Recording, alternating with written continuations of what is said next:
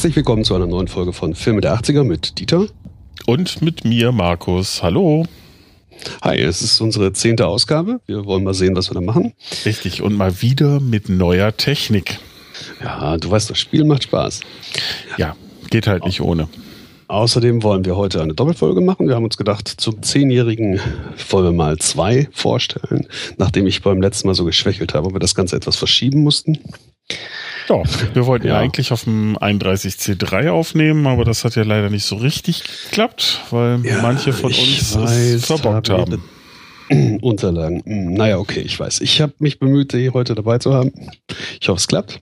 Nein, habe ich diesmal ausnahmsweise.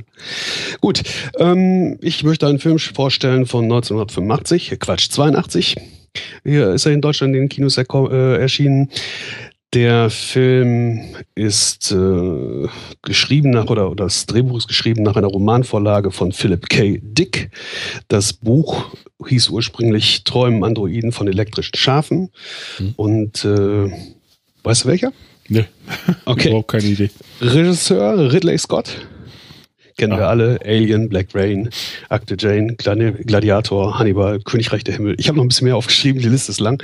Also er hat eine ganze Menge gemacht.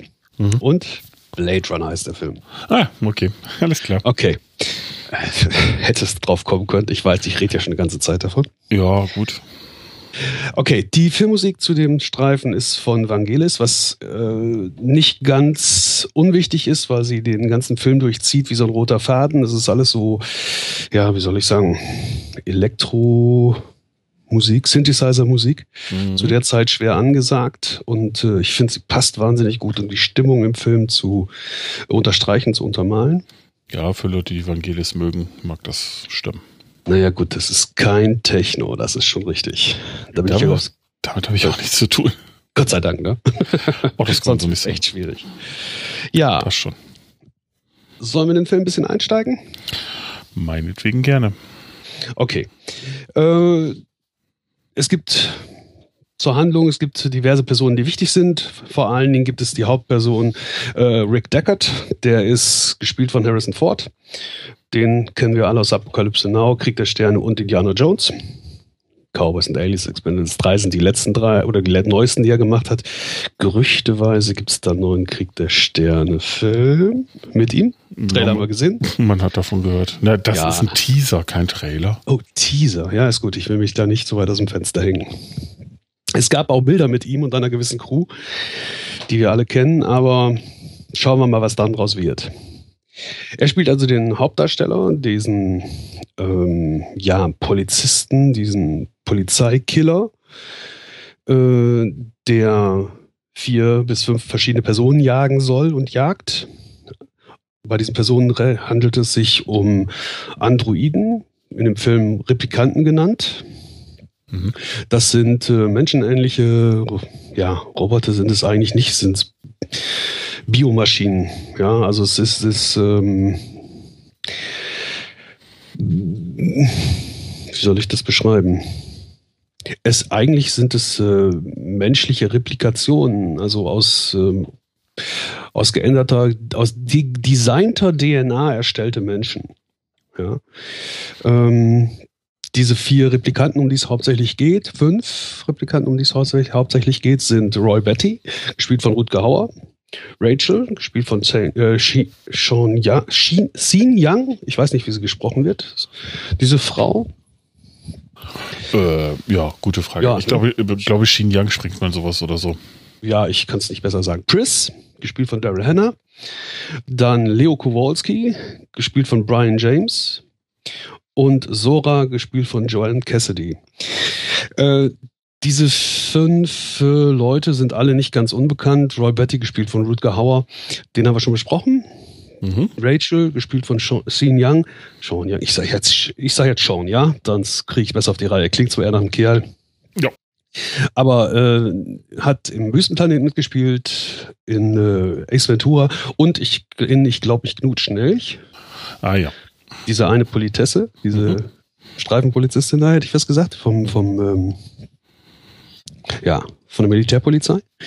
Äh, Daryl Hannah kennen wir auch. Splash, Roxanne, Kill Bill 1 und 2, wobei ich da erst nicht wusste, wen sie da gespielt hat. Kannst du dich an die Langhaarige mit der Augenklappe erinnern? Äh, zu lange. Blonde? Zu lange. Ja, okay. Habe ich auch erst voll übersehen. Leon Kowalski, Brian James.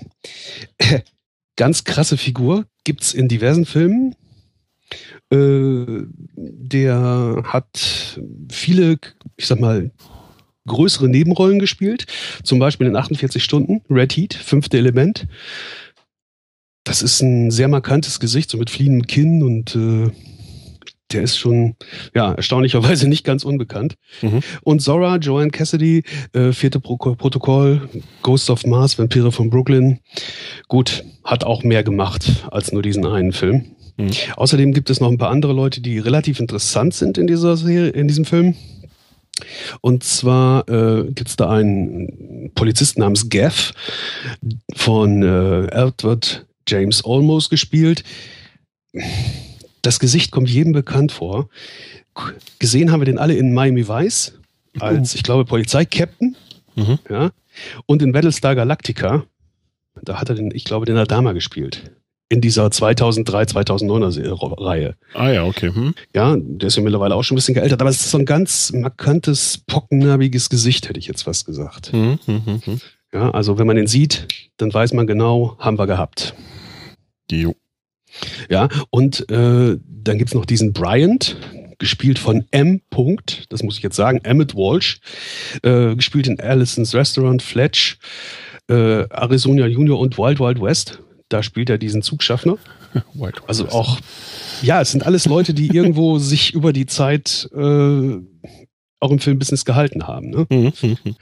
ähm, ja, und dann Hannibal Chu, das ist der Augendesigner. Mhm. Dich dran? James Hong, Big Trouble in Little China, ja. Tank Girl, Rest in Peace Department. Ja, ja. Alles so, so Rollen, wo er dann, ne, vielleicht nicht unbedingt ganz große Auftritte hat, aber äh, so, dass man das Gesicht auf jeden Fall wiedererkennt, ne? Ja.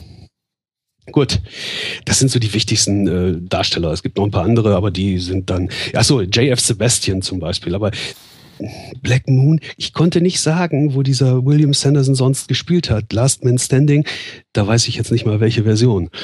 Weil an das Gesicht konnte ich mich dann echt nicht erinnern. Ja. Also wenn es der mit Bruce Willis ist, weiß ich nicht, wen er da gespielt hat. Hm. Aber gut, okay. Das sind so die, die wichtigen Protagonisten in dem Ding. Mhm. Ich sag mal ein bisschen was zu dem Inhalt. Der Film beginnt, wie bei Krieg der Sterne, mit so einem Lauftext. Da wird halt vorgestellt, was Replikanten sind, was Blade Runner sind, halt diese Polizeikiller, äh, die diese Replikanten jagen dürfen, weil die Replikanten dürfen nicht mehr auf die Erde kommen, nachdem sie bei einer, also diese genetisch designten Menschen sind als Arbeitssklaven und Soldaten in den Erdkolonien, die zu der Zeit anscheinend da sind, äh, eingesetzt und haben bei einer blutigen Revolte versucht, auf die Erde zu kommen, um was über ihren Hintergrund, die Entwicklung und die ganze Entstehung äh, herauszufinden. Und nach diesem Vorfall ist, ist es ihnen untersagt, bei Todesstrafe die Erde zu betreten. Mhm. Jetzt schreiben wir das Jahr 2019. Der hm. Film ist schon ein bisschen älter. Wir haben das bald. Die Zustände sind Gott sei Dank noch nicht so. Was mit den Kolonien lasse ich das Gott sei Dank mal weg. Ja gut, da haben wir ja gerade ein äh, sehr berühmtes Beispiel, das äh, genau vor, mh, hm, ich glaube, einer Woche oder so äh, seine ähm, ja, Jährung gefunden hat. Das ist ja ähm, ähm, Zurück in die Zukunft. Mhm. Da ist es, glaube ich, der 18. 18. Januar oder sowas in der Richtung 2015, auf den ja. er zurückreist. Also das ist noch nicht mal eine Woche her, das ist äh, vier Tage her oder so. Ja, und ja. wir haben es nicht erlebt, Gott sei Dank. Keine, so wie es da ist. Ne? Keine Hoverboards. Scheiße. Nee, keine Hoverboards. Ja, hätte lustig sein können.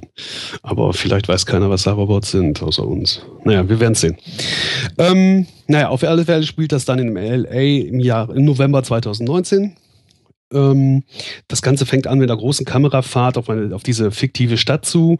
Alles ziemlich duster, der ganze Himmel auch am Tage düster, wolkenverhangen, es regnet ständig. Die Industrieanlagen pumpen ab Gase und Feuerwolken in die Luft. Mhm. Und äh, wir fliegen jetzt auf diese Stadt zu und dann nachher auf zwei so größere Pyramiden. Ja. Äh, während dieser Flugszene sind immer kleine Überblendungen und diese, diese Schnitte ziehen sich dann auch teilweise durch den Film äh, auf so ein Auge, in dem sich diese ganze Szenerie äh, spiegelt. Ja, also es wird es sind lange, öfter längere Kamerafahrten dabei, die versuchen, die Stimmung, die in diesem, in dieser Stadt zu dieser Zeit herrscht, äh, wiederzugeben, was ich finde ziemlich cool gelingt. Weil es ist wirklich alles düster, es ist alles nass, es ist viel Bäh, es ist überall Abfall und Müll auf den Straßen. Ähm, wie soll ich das beschreiben? Die Leute, die da sind, sind im Prinzip die, die zurückgeblieben sind aus irgendwelchen Gründen. Der Rest hat sich schon aufgemacht in die Kolonien, in, eine, in ein besseres Leben eigentlich. Zumindest wird es so propagiert. Hm. Ähm, dann wechselt die Kamera zu der ersten Szene. Ein Mann steht in diesem Gebäude und äh, ausgerufen wird ein Leon Kowalski als Angestellter sechs Tage, bla bla bla, äh, soll sich einem Eignungstest unterziehen. Mhm. Ja? Der kommt also in diesen, betritt diesen Raum, wird ja, äh, der Mann stellt sich kurz vor, beziehungsweise äh, erzählt, was er mit Leon vorhat, eben diesen Test durchzuführen. Und in diesem Test geht es um eine Emotion, äh, zur Umerzeugung einer emotionalen Reaktion. Das ist das, was man Leon erzählt. Wofür dieser Test dient, ist noch nicht wirklich ganz raus. Ne? Mhm. Dieser Test wird durchgezogen mit einer Hil mit Hilfe einer Maschine, die dann die äh, Pupillenreakt Pupillenreaktion misst. Ähm, Leon wird also ge gequält, will ich nicht sagen, aber wird, wird befragt und immer wieder kommt der Befragende äh, auf Leon zurück und versucht ihn da emotional wirklich unter Druck zu setzen, indem er ihnen da so Ungehörigkeiten unterbreitet. Tiere scheinen wirklich unter strengem Schutz zu stehen. Und äh, er trifft zum Beispiel auf ein Tier, das in der Wüste lebt und eigentlich der, am Verenden ist, wenn er ihm nicht hilft und so. Solche Sachen, nur um Leon aus der Fassung zu bringen.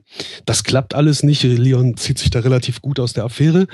Äh, und der Mann geht also dann nachher so weit und fragt Leon über seine Mutter. Da dreht Leon total am Rad und äh, erschießt den Mann einfach, mhm. weil er keine Lust hat, sich über seine Mutter zu äußern. So sieht's zumindest erstmal aus. Ja. Weil wir wissen halt auch noch nicht, wer Leon ist. Ne? Mhm. Gut, dazu äh, danach kommt dann ein Schnitt, eine Außenaufnahme, wieder die Stadt, wieder der Regen, riesige Gebäude in schmuddeliger Fassade, dazu große Neonschilder, die das Ganze wirklich aufhellen, wobei man sagen muss, es ist Tag. Ähm, und äh, das klingt oder das, das gelingt dieser Reklame wirklich, dieser grellen Reklame wirklich nur spärlich. Ja. ja. Ähm, beim nächsten Schnitt sehen wir einen Mann, der an eine Fensterscheibe gelehnt, äh, im, äh, untergestellt im Regen darauf wartet, dass er vor seiner Imbusbude an die Reihe kommt und einen Tisch ergattert. Mhm. In der Version, die ich habe und die ich auch bevorzuge, kommt dann der erste Off-Kommentar. Und zwar geht es halt darum, dass er, äh, wer er ist. In diesem Off-Kommentar wird halt beschrieben aus seiner Sicht heraus, ähm, was er für ein Mensch ist, sag ich mal, beziehungsweise was seine Aufgabe ist. Ja. Äh, also in diesem Off-Kommentar heißt es dann, in der Zeitung steht unter der Rubrik Stellenangebote nirgends suche guten Killer. Das war mal mein Job. Ex-Bulle, Ex-Blade Runner, Ex-Killer. Also mit dieser, ich sag mal, zynischen Variante fängt der Film an, stellt auch den Protagonisten vor. Und ähm, ich finde diese Sachen wichtig. Es gibt viele Leute, die einfach sagen, pff, ist nicht nötig. Das finden die Leute selber raus. Und, und äh, also wenn man so im Netz über den Film nachliest, ist das alles richtig. Aber wer den Film noch nicht gesehen hat, hat zumindest beim Einsteigen Schwierigkeiten, finde ich. Mhm. Ähm, es wird auch manchmal gesagt, dass in dem Buch, das als Vorlage dient, diese Sachen auch nicht drin sind. Mhm. Dazu muss ich sagen, das Buch ist eine Vorlage. Ja, klar. Das ist nicht, ja, aber das ist nicht der Film selber. Weil die Figuren, die, die Handlung läuft dann noch etwas anders. Äh, da geht es auch um diese Replikanten, die werden aber anders dargestellt, auch nicht als so, so menschlich dargestellt. Ja? Mhm. Äh, und das ist also der größte Unterschied für mich zum Buch. Aber das, das können wir auch später machen. Ja, gut, ähm, die, die Geschichte mit diesen Buchvorlagen oder so, das ist ja auch so eine Sache. Also wenn man das Herz der Finsternis gelesen hat äh, und dann darauf kommt, dass das die Buchvorlage von Apokalypse Now ist, mh, hm, viel ja. Spaß dabei. Ja, kann erschreckend sein manchmal. Ne? Gut. Okay, ja, also. Man ja? kriegt das nicht zusammen. Man kriegt das einfach nicht zusammen. Das übereinander, dass der Film dasselbe oder dass das Buch dasselbe sein soll. Oder als ja, Vorlage dient hat. Zu, ja, genau, dass das Buch als Vorlage zu dem Film jetzt gehört. Also das ist äh, schwierig nachzuvollziehen. Ja, ist, ne? Hm. Wobei das geht eigentlich noch, weil die, die Idee von den Replikanten, die Idee von dieser Polizeieinheit und so weiter, die ist wenigstens in dem Buch drin. Ne? Obwohl dann halt so andere Sachen wie dieser Stimmungsautomat, der in dem Buch ganz wichtig ist, äh, einfach rausfallen. Ja. Ja. Gut. Also auf jeden Fall wird dieser Mann vorgestellt oder stellt sich selber vor mit den Off-Kommentaren. Es gibt noch ein paar mehr, auch so, was seine Frau, Ex-Frau von ihm gehalten hat. Also er wird ganz klar, er steht alleine, ist auch ein bisschen desillusioniert.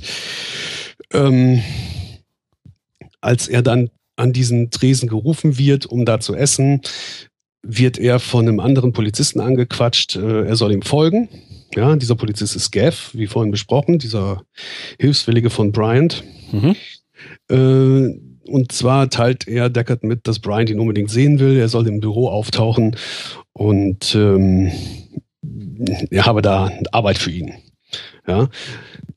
Dann gibt es eine kleine Szene wieder mit diesen Fliegern, wo sie da über die Stadt fliegen, also so fliegende Autos und solche Sachen, wie man sich das halt in der Zukunft vielleicht vorgestellt hat zu der Zeit. wie man sich das in die Zukunft in der Vergangenheit vorgestellt hat. Äh, ja, also unsere Zukunft, deren Zukunft in der Vergangenheit vorgestellt hat. Ja, es ist ein bisschen komplizierter mittlerweile. Ne? Ja, ja, ich sag ja, das ist, äh, ja, ich finde das sehr lustig. Ja, weil es eigentlich ist es schon bald unsere Gegenwart. Ne? Ja, vor allen Dingen, wir haben ja die Filme zu der Zeit geguckt. Ja, ja, aber also ich habe nicht angenommen, dass das so schnell gehen wird. Aber ist hm. egal. Wer weiß, was noch kommt. Wir genau. haben noch fünf Jahre Zeit oder vier. Gut, auf jeden Fall sollen sie Bryant im Büro aufsuchen. Da gibt's dann noch wieder ein paar Kommentare aus dem Off, äh, die Bryant ein bisschen näher beschreiben, ja.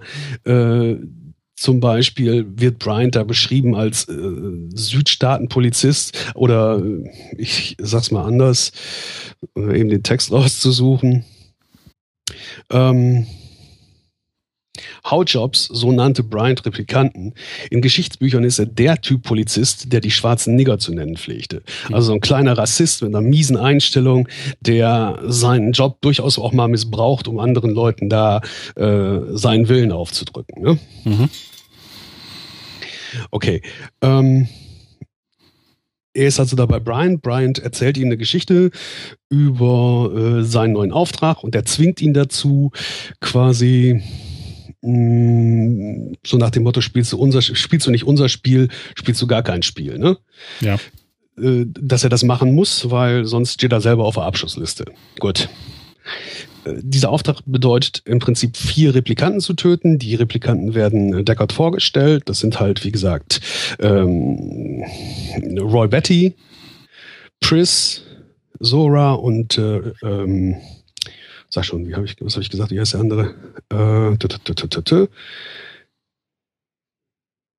Leo, äh, Leon, ne?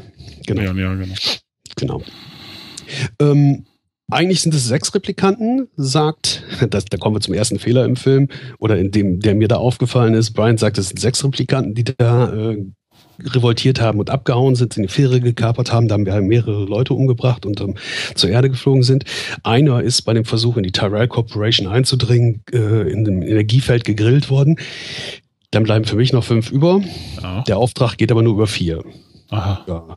Ja, habe ich auch dann erstmal nicht weiter verfolgt. Wird auch in dem Film diese, diese Ungereimtheit nicht weiter pff, abgehandelt. Ja?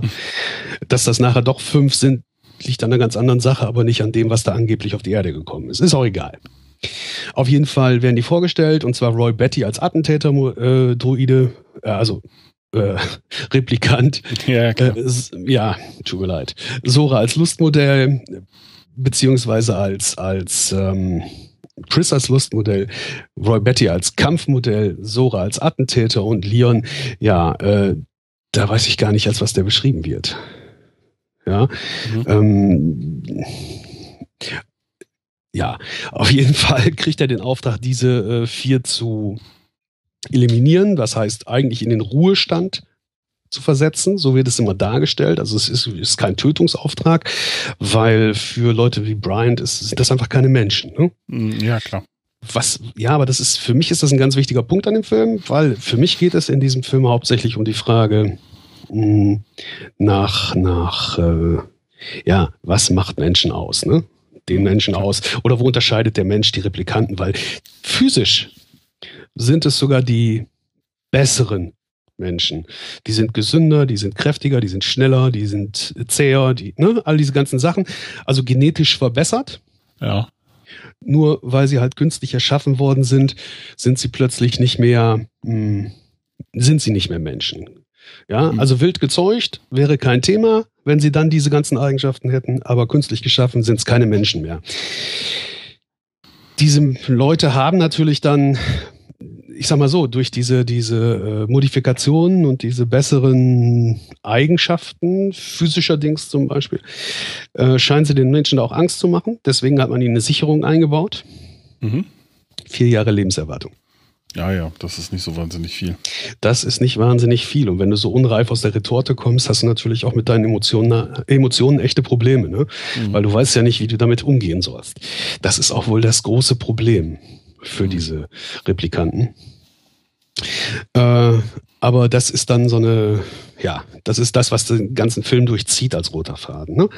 Gut, Deckard kriegt diesen Auftrag und wird dann zur Tyrell Corporation geschickt, ähm, um die Anwesenden, die, die, die Arbeiter, die neuen Arbeiter da zu testen, ob da sich noch andere oder ob diese anderen drei, weil Leon ist ja auf, Leo ist aufgefallen, äh, sich da auch noch drunter verstecken oder verbergen. Mhm. Also fliegt er rüber mit seinem Auto, äh, hört sich diese ganzen, ähm, die ganze Befragung von Leon nochmal an und äh, wird dann in, in der Tyrell Corporation in dieser, das ist diese, ein Teil dieser großen Pyramide, ne? die gehört ja. zu dieser Firma, die wirklich die ganze Stadt da auch dominiert in diesem ersten Bild, äh, wird dann von einer jungen Frau angesprochen, die ihn auch in Empfang nimmt. Diese Frau stellt sich als Rachel vor ähm, und in einem kleinen Gespräch trifft dann, oder während des kleinen Gesprächs, das die beiden führen, trifft dann auch Dr. Alden Tyrell ein, der unterhält sich dann kurz mit äh, Deckard und äh, weist ihn nochmal auf diesen Test hin und fragt ihn dann im Prinzip auch nach der Sicherheit und was da alles so ist. Und er möchte gerne, um festzustellen, ob der wirklich äh, sicher ist, dieser Voigt-Kampf, Voig, V-O-I-G-H-T, Kampftest, ja, mhm. mit zwei F, weil das sind zwei Leute, die diesen wohl entwickelt haben, äh, möchte er erst negativ sehen, bevor er ihm ein Positiv gibt, also bevor er ihm Replikanten zur Verfügung stellt. Ähm, Deckard fragt, ob er das an ihm, also an dem Doktor, äh, machen soll. Nein, an Rachel. Die denkt sich da nichts bei. Also wird sie getestet. Was sich in diesem Test, der sich sehr schwierig gestaltet, herausstellt, ist, dass Rachel auch ein Replikant ist. Mhm. Ja? Aber das wahrscheinlich nicht wusste.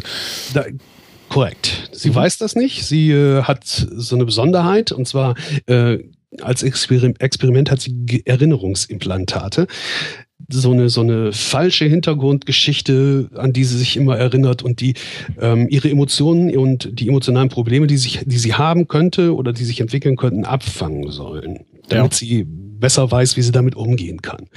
Das ist aber etwas, was sie nicht wirklich weiß. Das hat man ihr nie äh, mitgeteilt oder sowas. Sie denkt wirklich, sie ist da, was weiß ich, Mitte 30 oder Anfang 30, Mitte 20, keine Ahnung. Sie sieht also relativ altersmäßig aus, massiv geschwingt. Mhm. Ja. halt, ja. Äh, zu der Zeit halt äh, immer so war. Äh, ja, definitiv. Ähm, auf jeden Fall weiß sie das nicht und äh, das ist also auch das, was dazu führt, dass sie statt der üblichen 20, maximal 30 Fragen, die man braucht, um rauszufinden, ob es ein Replikant ist, äh, deutlich über 100 gebraucht hat, bis äh, Deckard sich sicher war. Ne? Okay. Gut. Dann kommt ein Cut. Deckard fliegt zu Leons Wohnung, die sie ja nun aus den Unterlagen von seiner, ähm, seiner Arbeitsbescheinigung da und so weiter haben und untersucht zusammen mit Gav äh, diese Wohnung. Äh, da findet er halt ein paar Fotos in dieser Wohnung, wo Leon zum Beispiel, nein, wo, wo ähm, Roy Betty drauf ist. Mhm. Und die nimmt man mit, um die dann später auszu äh, mehr, äh, auszuwerten. Außerdem findet er in der Wohnung in der Badewanne so äh, Schuppen. Ja, also relativ große Schuppen, wie ja bei Fischen oder Reptilien oder ne, sowas. Mhm. Nimmt er mit, steckt die ein, schön in den Beutel, wie sich das für einen Polizisten gehört. Tut wenigstens so, als würde er echte Polizeiarbeit erledigen. Ja. Gut, bei diesem Unterfangen äh, wird er dabei von Leon beobachtet, der äh, dann natürlich nicht in die Wohnung kann, weil dann steht er direkt auf dem Präsentierzähler. Ne? Wir kommen mit einem Schnitt dann zum ersten Auftritt von Roy, Roy Betty, der äh, da sitzt und äh, irgendwelche körperlichen Probleme hat, der seine Hand verkrampft und äh, sich selber beschwört, er habe noch Zeit genug und so weiter. Mhm. Der sich dann irgendwo wieder motiviert aufrafft, äh, auf Leon trifft. Leon fragt, ob er seine Fotos hat. Leon sagt nein, Polizei wäre da gewesen und so weiter. Okay, äh, die Fotos sind wohl verloren. Daraufhin, ja, weil Deckard hat sie, ne? Ist ein bisschen frustrierend, weil anscheinend sind das so diese, diese die Bilder und die, dieses Klammern an die Vergangenheit immer deutlicher. Das ist ganz wichtig für die Replikanten. Ne? Ja, ja, gut, wenn du halt nur so kurze Zeit hast, dann äh, hältst du dich wahrscheinlich auch an allem fest, was du so hast. Genau, das ist immer, dann schafft man sich diese Erinnerung. Und je weniger man hat, je kostbarer sind die anscheinend. Ne? Mhm. Deswegen auch dieses Festhalten an den Fotos und auch das Risiko eingehen, nochmal zurückzukommen. Mhm. Die beiden brechen also auf, nachdem sie sich darüber äh, auseinandergesetzt haben und suchen einen Asiaten im Kühl, in, in so einem Laden auf, gehen durch den Laden durch in so einen Kühlraum. Der Asiat betrachtet äh, gerade so, so gefrorene Augen, tiefgefrorene Augen unter Mikroskop und untersucht die und so weiter, äh, bis er davon, dabei von Roy und Leon unterbrochen wird. Ähm,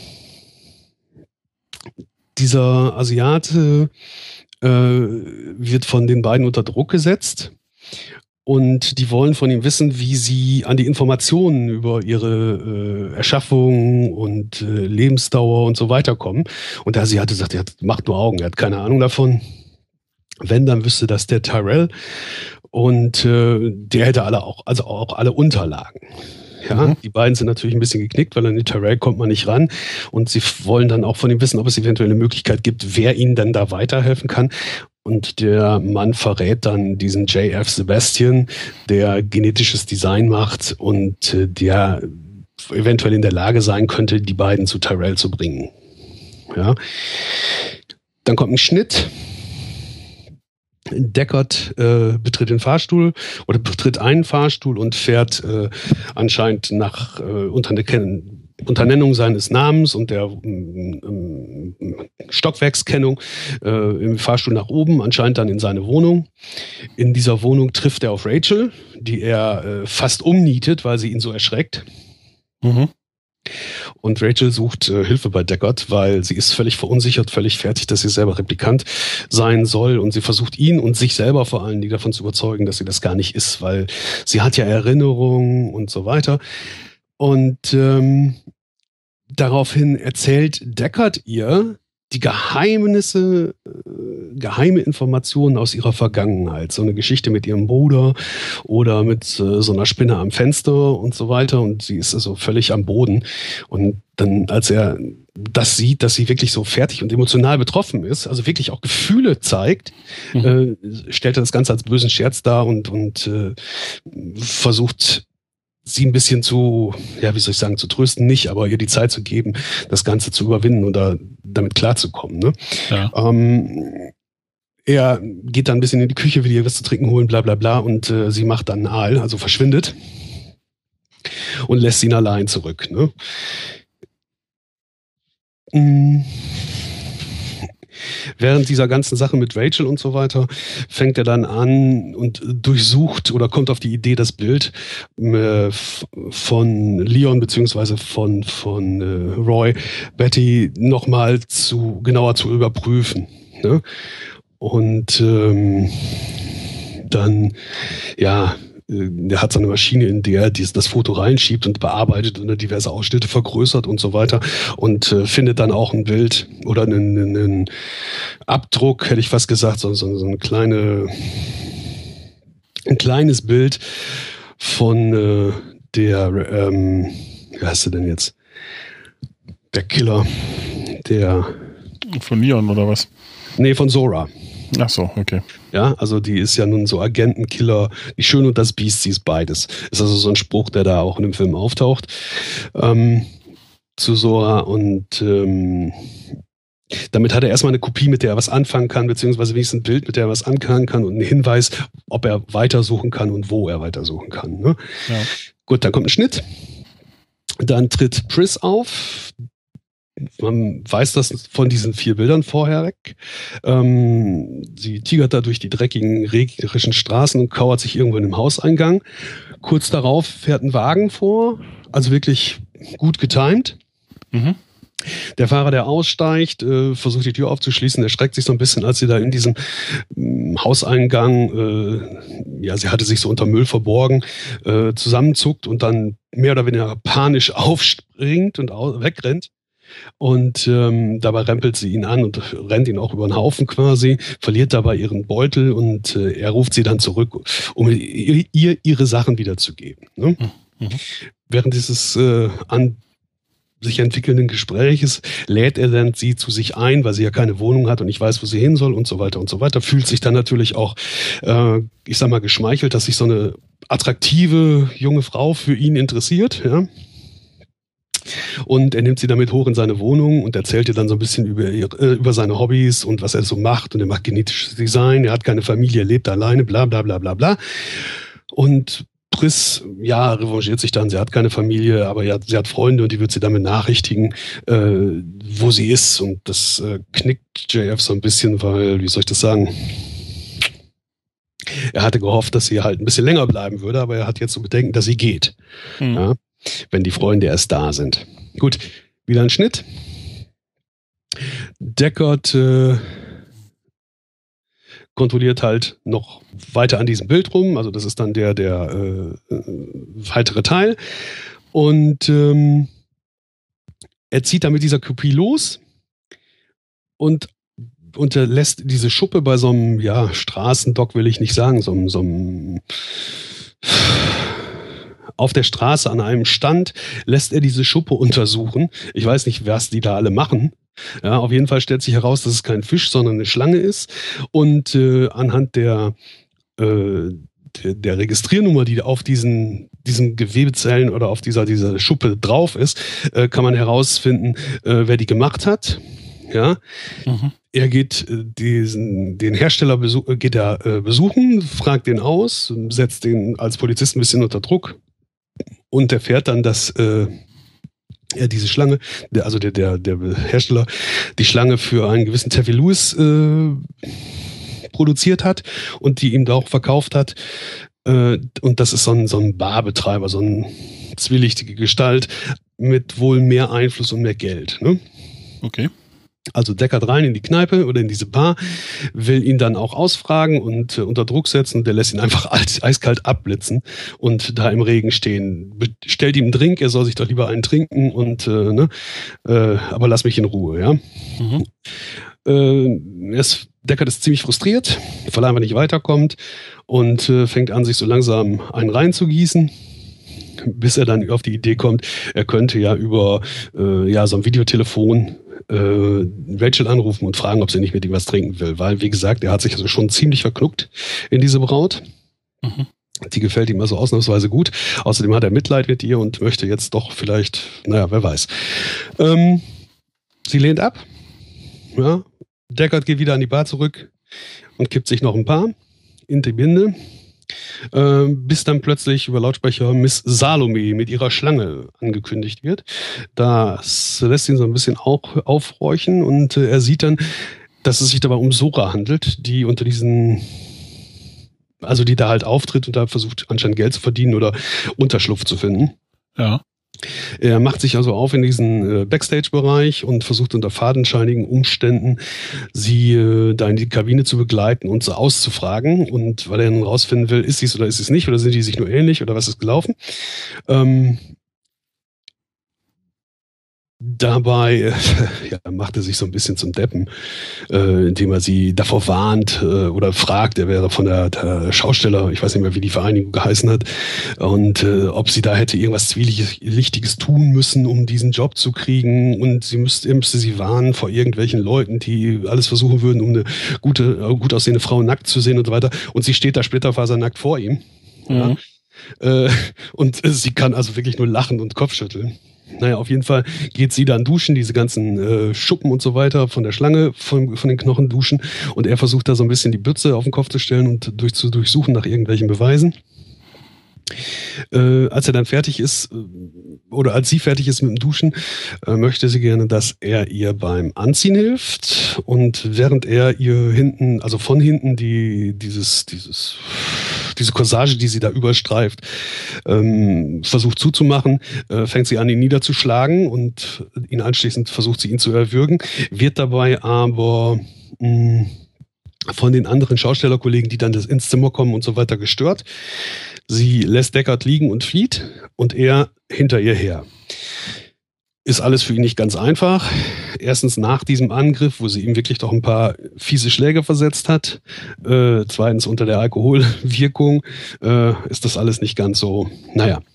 Auf jeden Fall verfolgt er sie durch die Straßen und verliert sie und findet sie wieder und so weiter. Und irgendwann erschießt er sie einfach auf der Flucht von hinten. Mhm. Das kratzt ihn schon ein bisschen an. Im Off-Kommentar heißt es dann, es äh, hat es auch nicht besser gemacht, einer Frau in den Rücken geschossen zu haben. Äh, zeigt also schon so ein bisschen die Gefühle, die er bei dieser ganzen Sache hat, an. Wird aus den Bildern nur bedingt, finde ich, klar. Also, äh, ob er nun so ein mieses Gesicht zieht, weil er Pine hat nach der Dresche, die er bezogen hat, oder weil ihm das nicht gefallen hat, äh, was er da getan hat. Äh, kann ich aus den Bildern nicht erkennen. Da sind mir die Oft-Kommentare schon wichtiger, um diese Emotionsebene, äh, die emotionale Ebene besser zu verstehen, ja, wenn ich das will. Wenn ich es ja. nicht einfach nur so hinnehmen will. Gut. Ähm, Im Anschluss daran geht er an den nächsten Straßenverkauf, kauft sich eine Flasche äh, Schnaps und äh, wird dabei von Gav unterbrochen bzw. aufgegriffen, der ihn zu Brian bringt. Brian erzählt ihm prima, alter Kollege, hast du gut gemacht. Äh, Gav sollte sich ein Beispiel an ihm nehmen. Und jetzt wären ja nur noch viele, vier über. Was Deckard natürlich stutzig macht, weil vier, es waren ja vier, jetzt ist einer weg, drei. Nee, aber Rachel ist auch auf die Liste gekommen, weil sie hat sich bei Tyrell aus dem Staub gemacht. Ah, ja? okay. Okay. Ähm, Brian und Gav sind weg. Und äh, Deckard sieht Rachel auf der anderen Straßenseite hinter der Ampel und will sie dann ähm, ansprechen, wird aber dabei von Leon aufgegriffen, der ganz furchtbar anfängt, ihn zu verdreschen. Mhm. Der hat nämlich vor ihm die, nachdem er gesehen hat, was mit äh, der Frau passiert ist, äh, ganz furchtbar vor ihm den, also die Luft rauszulassen. Okay. Ja? Äh, prügelt auf ihn ein, wie soll ich das sagen, versucht aus Deckard heraus Informationen herauszubekommen und äh, ist gerade dabei, ihn wirklich äh, zu töten, als Rachel ihn dann von hinten erschießt, sprich mhm. Leon erschießt und damit Deckard das Leben rettet. Ja? Okay. Und zwar mit der Pistole, die Deckard vorher verloren hat. Äh, beim nach dem nächsten Schnitt sind die beiden in Deckards Wohnung, Rachel und er. Rachel ist völlig fertig, weil es das erste Mal, dass sie jemanden getötet hat und weiß überhaupt nicht, was das soll und warum sie das getan hat. Und äh, schließlich wäre das Deckards Job und äh, sie hat jetzt seinen Job gemacht und eigentlich wäre das nicht ihr Job, weil sie sei Teil seines Jobs und so weiter und so weiter. Also große Gefühle, großes Hin und Her. Und sie möchte dann von ihm wissen, ob er sie jagen würde und so weiter. Und er sagt nein, weil sie hat dann noch einen Gut. Außerdem äh, ne, gefällt sie ihm viel zu sehr. Ähm, und innerhalb dieses Gesprächs stellt sie ihm die Frage, ob er sich jemals diesem Void-Kampftest unterzogen hat. Ja. Kriegt darauf aber keine Antwort. Mhm. Ähm, viele sagen, es liegt daran, dass er eventuell doch ein Replikant ist oder selber einer ist und was weiß ich. Äh, auf der anderen Seite liegt er auf dem Bett und pennt. Das ist schwierig mit der Antwort dann meist. Äh, ich würde das auch so nicht sehen wollen. Aber ist egal. Ähm, während Deckard da liegt und schläft, hat Rachel ein bisschen Langeweile, setzt sich ans Klavier und fängt an zu spielen. Von diesem Klavierspiel wird äh, Deckard wieder wach und auf die Frage hin, ob sie Klavier spielen kann, sagt sie, pff, ich habe mich an Klavierstunden erinnert. Ich wusste nicht, ob das klappt, aber äh, sie zeigt ihm dann, dass das ziemlich gut geht. Ähm, am Klavier versucht er sie zu küssen, sie versucht zu fliehen, er rennt hinterher her und äh, nötigt sie im Prinzip dazu, sich ihren Gefühlen zu stellen und sie ihm zu mitzuteilen. Also dass sie ihn auch liebt und dass sie ihn auch, ne, dass sie möchte, dass er sie küsst und so weiter und so weiter. Ja. Als die beiden sich küssen, äh, wieder Cut.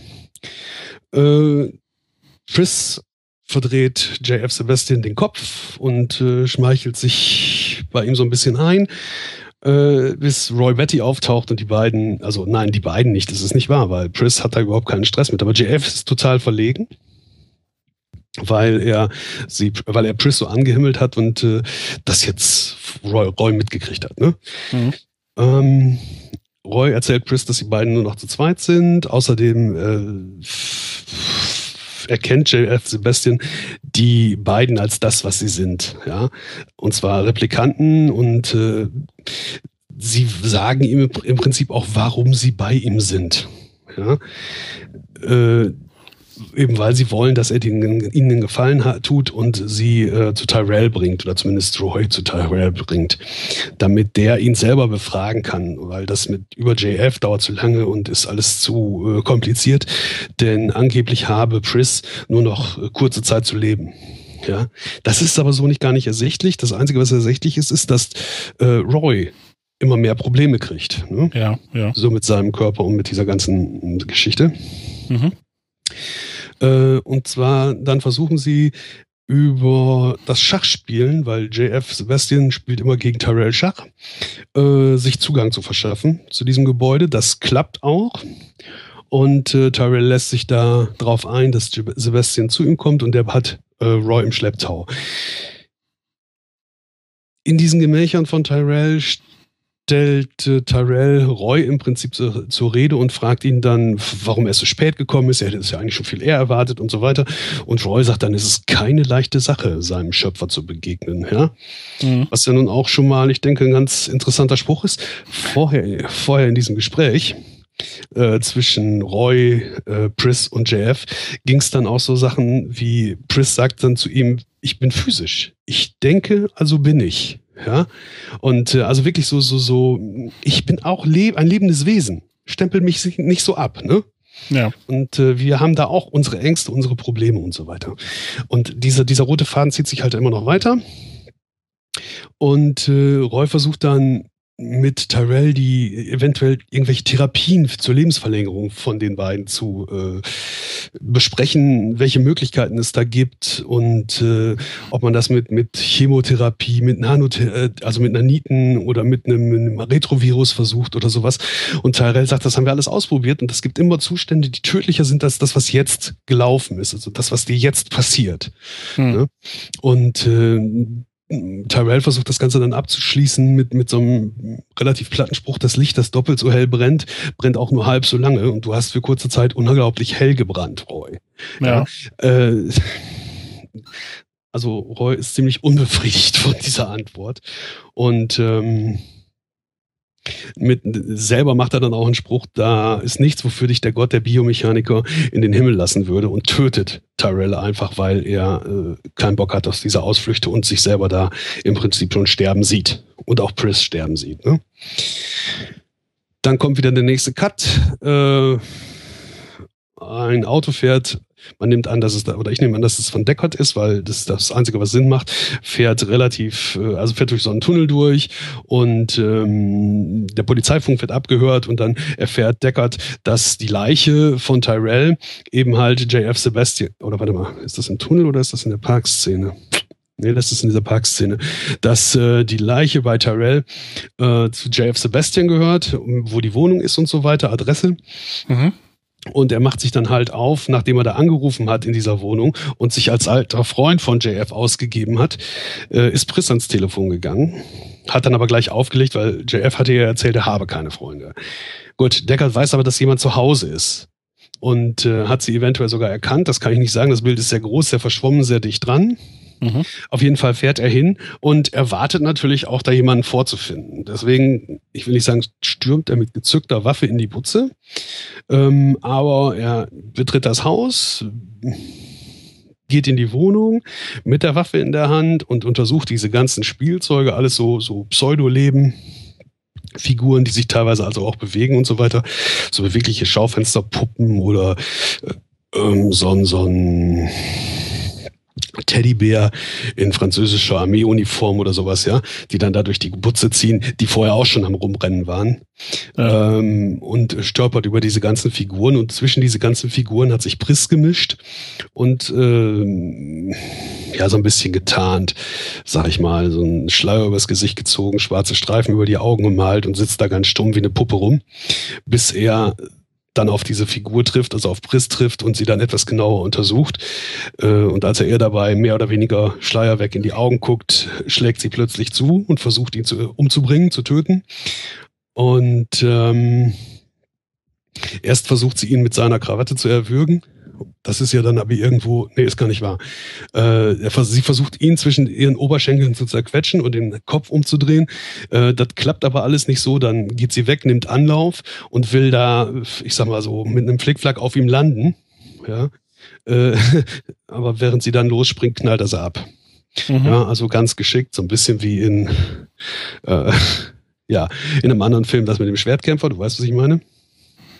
Ja? Mhm. Indiana Jones, wenn der Typ da auf dem Platz ja, steht, ja, mit seinen Schwertern rumfuchtelt und er ihn dann einfach umnietet. Ja, so ungefähr läuft's da auch. Äh, sie liegt dann zappelt in der Ecke, bis er sie endgültig erschossen hat. Äh, und während er sie erschießt, betritt Roy das Haus. Ja, er hört dann den Fahrstuhl und so weiter. Deckard tigert den Flur runter, um, ich sag mal, den Eingang ins Schutzfeld zu kriegen. Aber Roy sieht natürlich, hat also die Schüsse gehört und sieht natürlich, dass Priss tot vor der Tür liegt und ist also deutlich vorsichtiger. Lässt Deckard im Prinzip den ersten Schuss, trifft aber nicht. Oder Deckard trifft also Roy nicht. Und ähm, Roy, äh, Roy sagt ihm dann, ne, äh, jetzt ist aber hier Ende von Spiel. Ne? ich äh, werde dich jagen und töten. Ne? Hm. Äh, das Ganze ist wirklich so ein bisschen Katz- und Maus-Spiel, was dann abläuft. Äh, Roy ist schon der gezüchtete Krieger, kämpft sich in dieser maroden, in dieser maroden äh, Wohnung, dann zum Beispiel schlägt er ein Loch in die Wand und schnappt sich das Handgelenk äh, mit der Waffe von, von äh, Deckard, ja? ja. Zieht die, zieht das Handgelenk oder die Hand mit der Waffe äh, durch das Loch, das er da in die Wand geprügelt hat und bricht Deckard zwei Finger.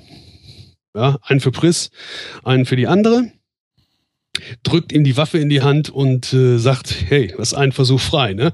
Ja, so nach dem Motto, äh, klar schießt Deckard aber weit daneben. Wobei das nicht ganz klar ist, weil danach blutet Roy am Ohr. Ob er da getroffen hat oder vorher schon, das ist aber nicht zu sehen. Ne? Mhm. Auf jeden Fall ist äh, Deckard ziemlich angeschlagen, die tun die Finger weh, er muss mit links schießen und so weiter und hat tierische Angst vor Roy.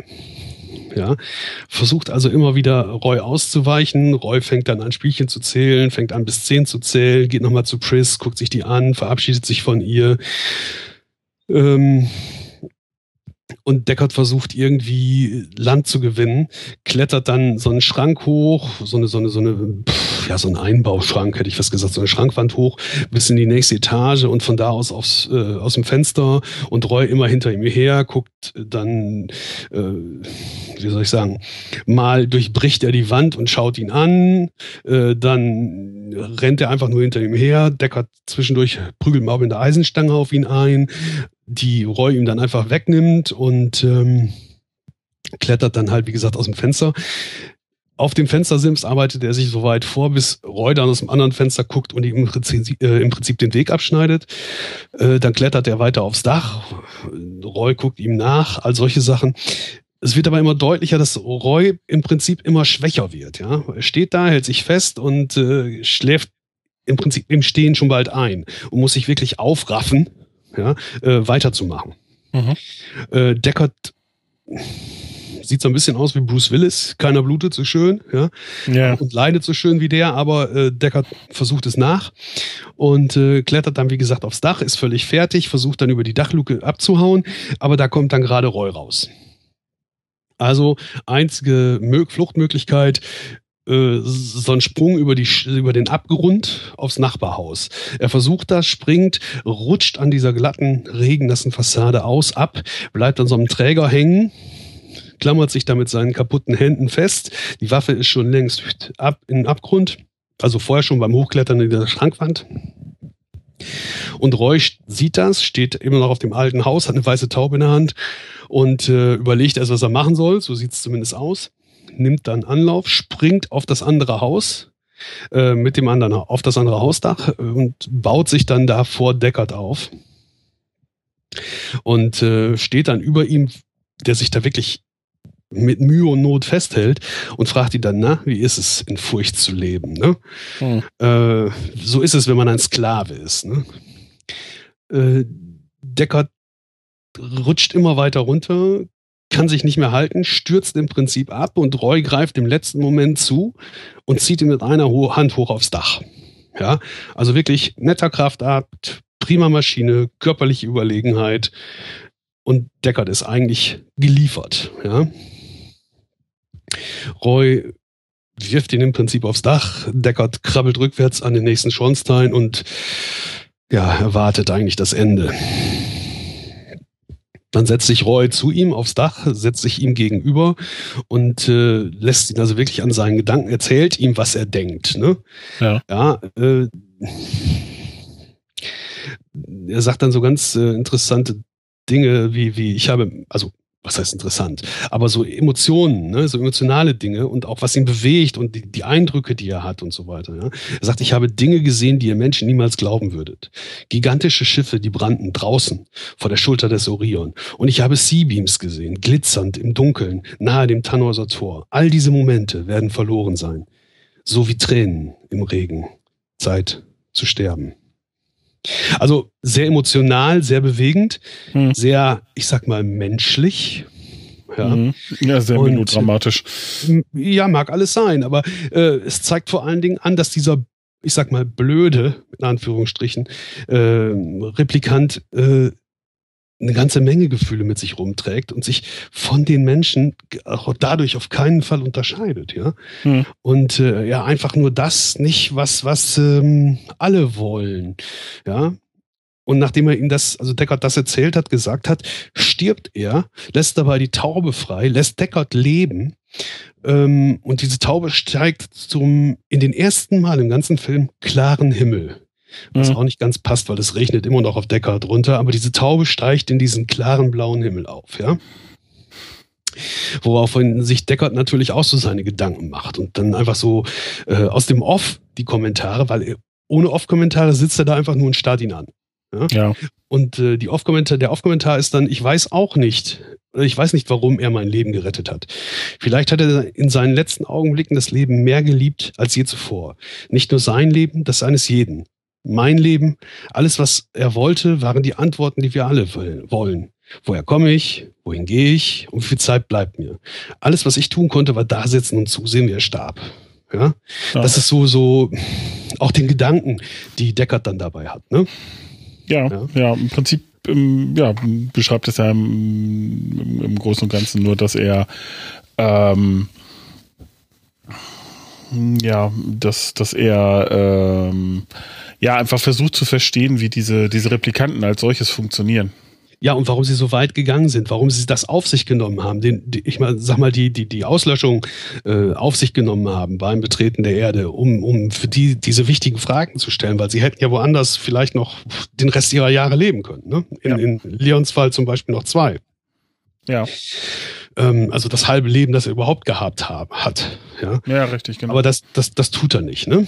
Naja, auf jeden Fall, ähm, dann kommt, ähm, äh, er sitzt da und daraufhin kommt Gav und erzählt ihm halt von wegen eins, äh, beziehungsweise sagt nicht eins, einer ist noch über, sondern äh, sagt ihm, er hat einen Männerjob gemacht, äh, bis dahin gute Arbeit, gibt Deckard seine Waffe wieder die er irgendwo her hat, oder es ist vielleicht auch eine andere Waffe, wird nicht gesagt, äh, die Waffe wieder, um äh, den Job zu Ende zu bringen, nämlich Rachel zu töten. Hm. Und sagt dann zu ihr ein Jammer, dass sie nicht leben wird. Aber egal, wer tut das schon? Ja? Hm. Das sind so Gaffs Worte, als er ihn da sitzen zurücklässt. Daraufhin äh, kommt ein Schnitt. Nervös steht Deckard vor seiner Wohnung, durchsucht diese nach Rachel, weil die Wohnungstür ist offen und oh, was ist alle passiert? Greift sie mich jetzt an? Sind da andere? Was weiß ich. Auf jeden Fall liegt Rachel schlafend in seinem Wohnzimmer und äh, er fragt sie halt nach Liebe und Vertrauen, ob sie ihn liebt, ob sie ihm vertraut und ob sie zusammen mit ihm flieht. Dann nimmt er sie mit. Sie stehen also in der Wohnungstür und, und äh, fliehen Richtung Fahrstuhl. Da stößt Deckard dann auf so eine Origami-Figur. Äh, zu diesen Figuren muss man sagen, dass äh, Gaff die, während des ganzen Films, also in verschiedenen Szenen, solche Figuren gebastelt hat. Ja? Mhm. Darauf wird dann der Zusammenhang zu dem Spruch von wegen ein Jammer, dass sie nicht leben wird, äh, auch deutlich. Er war nämlich schon da und hat sie, ähm, wie soll ich sagen, äh, ich sag mal, einfach zurückgelassen, weil er geglaubt hat, ist sowieso vorbei. Ne? Ja. Außerdem weiß ich nicht oder weiß keiner, weiß Deckard auch nicht, ob äh, er nicht einfach da versucht hat, mit, äh, damit versucht hat, ihn aus dem Weg zu schaffen, damit der weg ist. Ja? Mhm. Und für, für Gav zum Beispiel der Weg frei, weil er würde alles tun.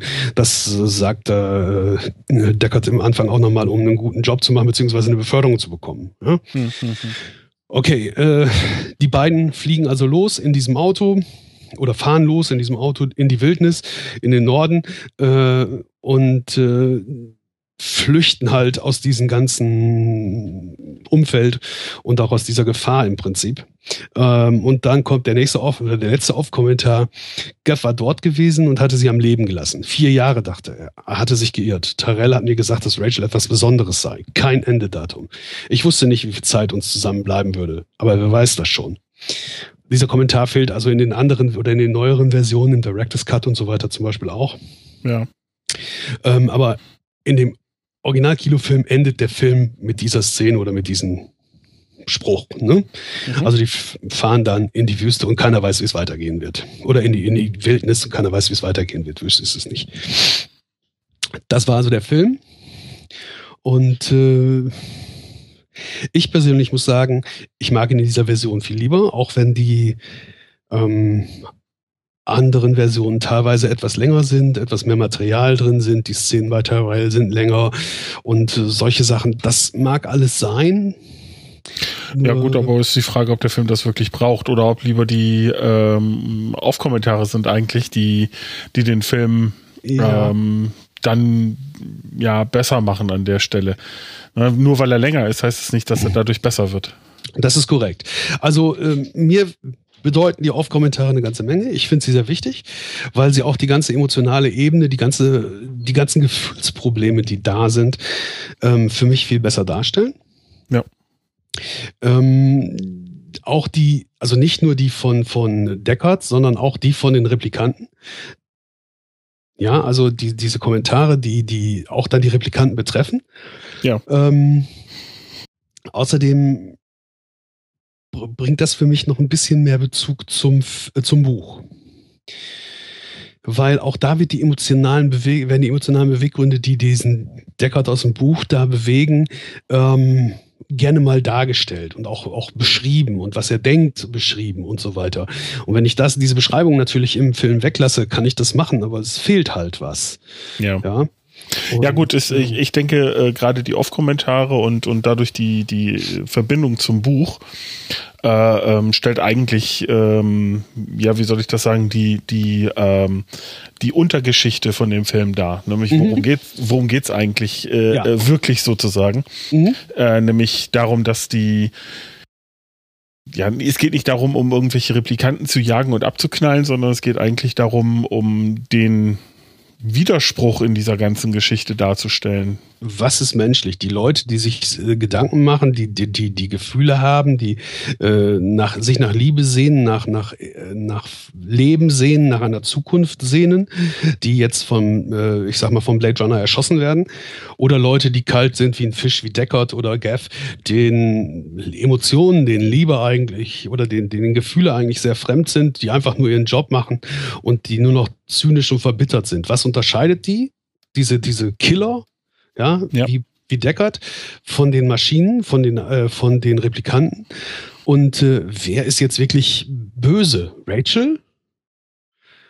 Ja, also die, die, die einfach nur leben will, wie jeder andere auch. Oder äh, Leute wie, wie äh, Deckard, die pff, einfach ein Leben auslöschen, nur weil es denen nicht in den Kram passt. Das sind so die, die, für mich ist das eine ganz wichtige Frage. Was macht Leben oder was macht Menschen menschlich? Ja, Ja, Was genau, macht- was, was macht den Menschen zum Menschen?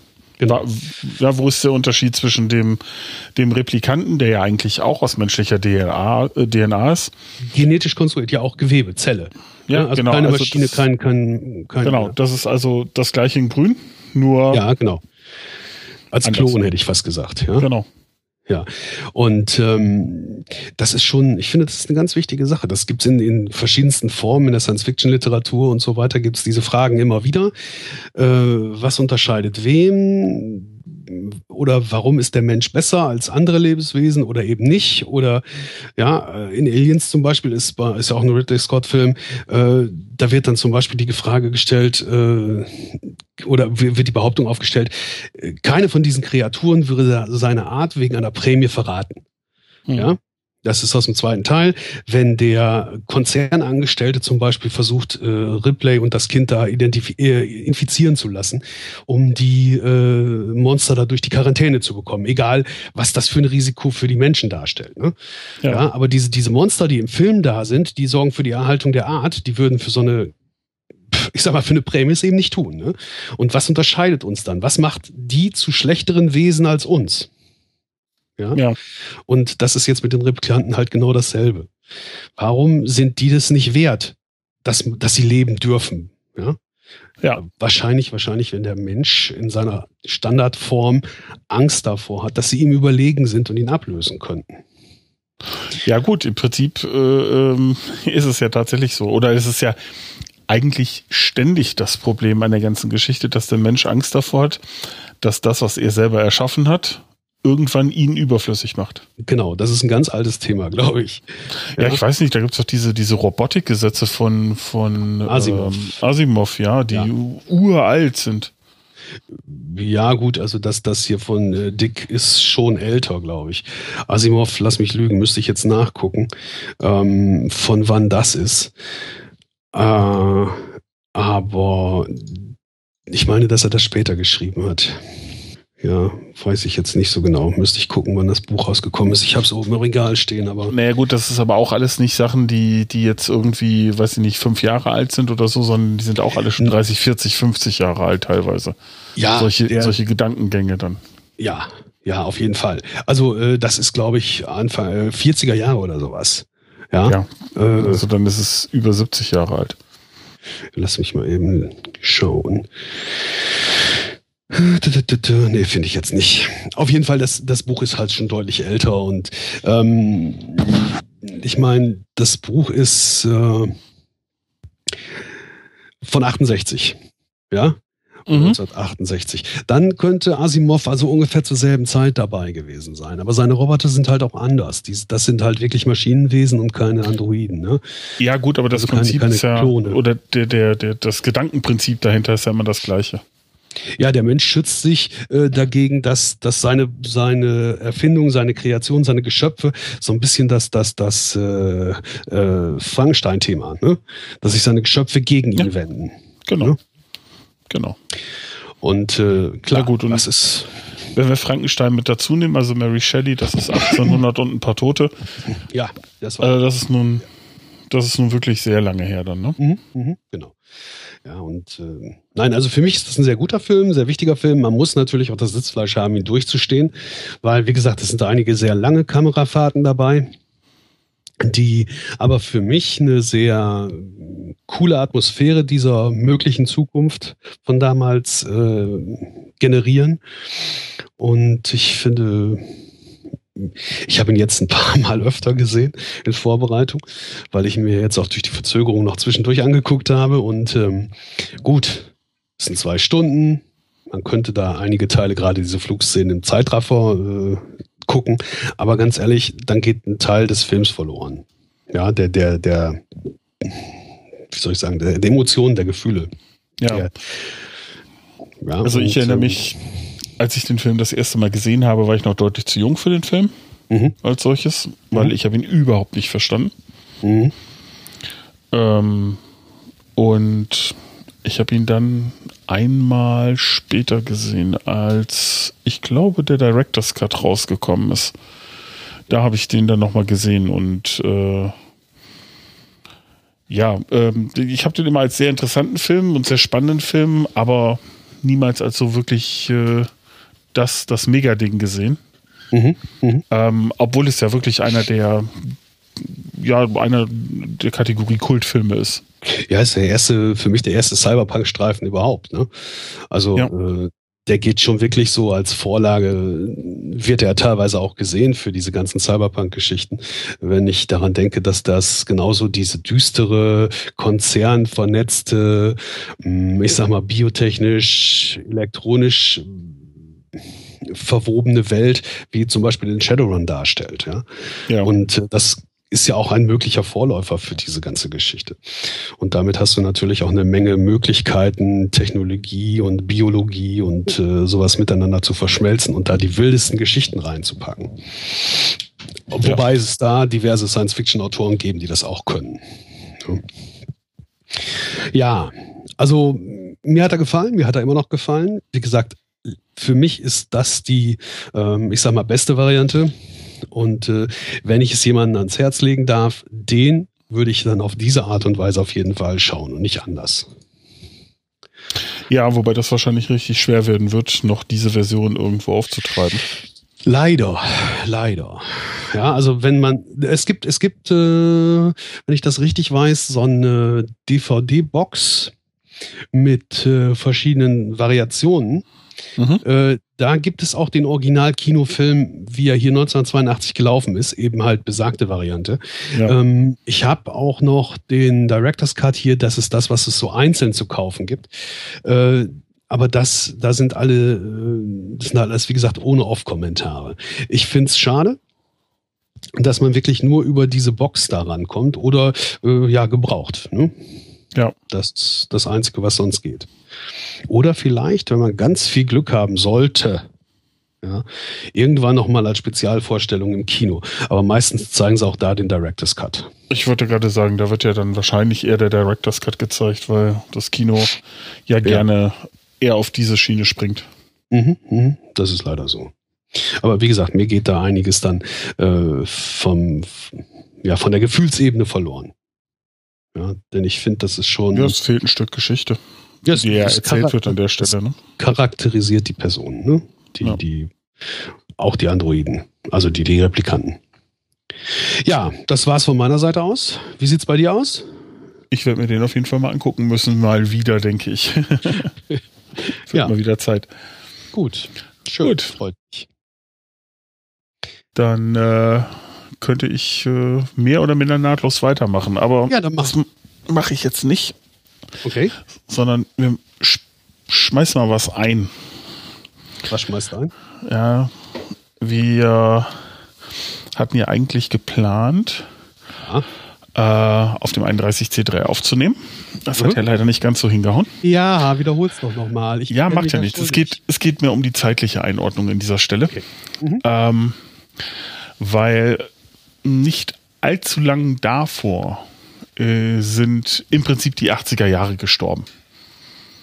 Äh, äh, genau, da ist ein Mensch tot? gestorben, der ja. äh, heißt Glenn Larson oder Glenn A. Larson. Und äh, dieser gute Herr Larson ist im Prinzip die 80er Jahre. Wieso?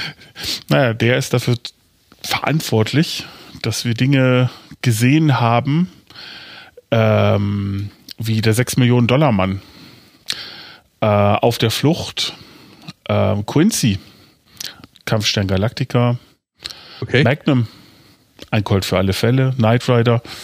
Ja. Ähm, das sind nur so die, ja, ich glaube, wichtigsten, die so jeder kennt oder jeder mal wenigstens irgendwie davon gehört hat. Ja. Ähm, der hat nämlich all die Dinger entweder produziert oder ist Autor und Showrunner gewesen für diese Serien. Ja. Und nebenbei hat er dann auch noch Titelmusiken geschrieben. Aha. Und äh, das hat er getan für Quincy, Kampfstern Galactica, Buck Rogers. Ja, und dann für die beiden, ja, weiß ich nicht, also aus meiner Sicht, äh, die beiden wichtigsten Serien äh, aus der Zeit, das waren ein Colt für alle Fälle und Knight Rider. Ja, eins, das erste Jahr, Colt für alle Fälle kann ich akzeptieren, Knight Rider, ja. Ja, eigentlich. Ich habe ja, äh, hab ja mit dieser Michael Knight-Figur so ein paar Probleme. Äh, ja gut, ich hatte da damals keine Probleme mit. Heute hätte ich da auch ein bisschen mehr Probleme mit. Ich gut, der singt mir zu viel. Ja gut, das tut er ja in der Serie glücklicherweise gar nicht. Aber okay, okay. Nee, dann, ähm, dann, ist gut. Dann also der, der, der, der, liebe Colt, der lief ja noch im öffentlich-rechtlichen. Ja. Während ja. der Michael Knight dann ja später nur noch im äh, Privaten zu gucken war. Gut. Und äh, ja, ähm, das, das nur mal so eingeschoben. Der ist am äh, 14.11. letzten Jahres verstorben. Und ja, eigentlich sind damit die 80er gestorben. Ja, okay. Wir haben sie ja Gott sei Dank noch zum Teil in der Konserve. Das ist ja ganz gut so. Ja, das ist richtig. So, dann äh, ja, kann ich eigentlich loslegen mit dem, was ich wollte. Ja. Oder was ich äh, so vorbereitet habe. Mhm. Äh, ich habe mir einen Film rausgesucht aus äh, dem Jahre 86. Also ich bin so vier Jahre später als du. Mhm. Ich bin bei John Hughes geblieben. Ja. Den wir ja schon beim Breakfast Club hatten. Ja. Und der ja gerade in der Zeit massiv... Isn't she wonderful? Bitte? Isn't she wonderful? Nein, nein, nein. Okay. Nein. Ähm, aber äh, aus der Zeit hat er ja nun einige mehr Filmchen gemacht, ne? Ja. Gut. Und äh, ich hatte mir dann gedacht, hm, der Dieter hatte letztes Mal einen Film, wo der gute Matthew Broderick mitgespielt hat. Ja.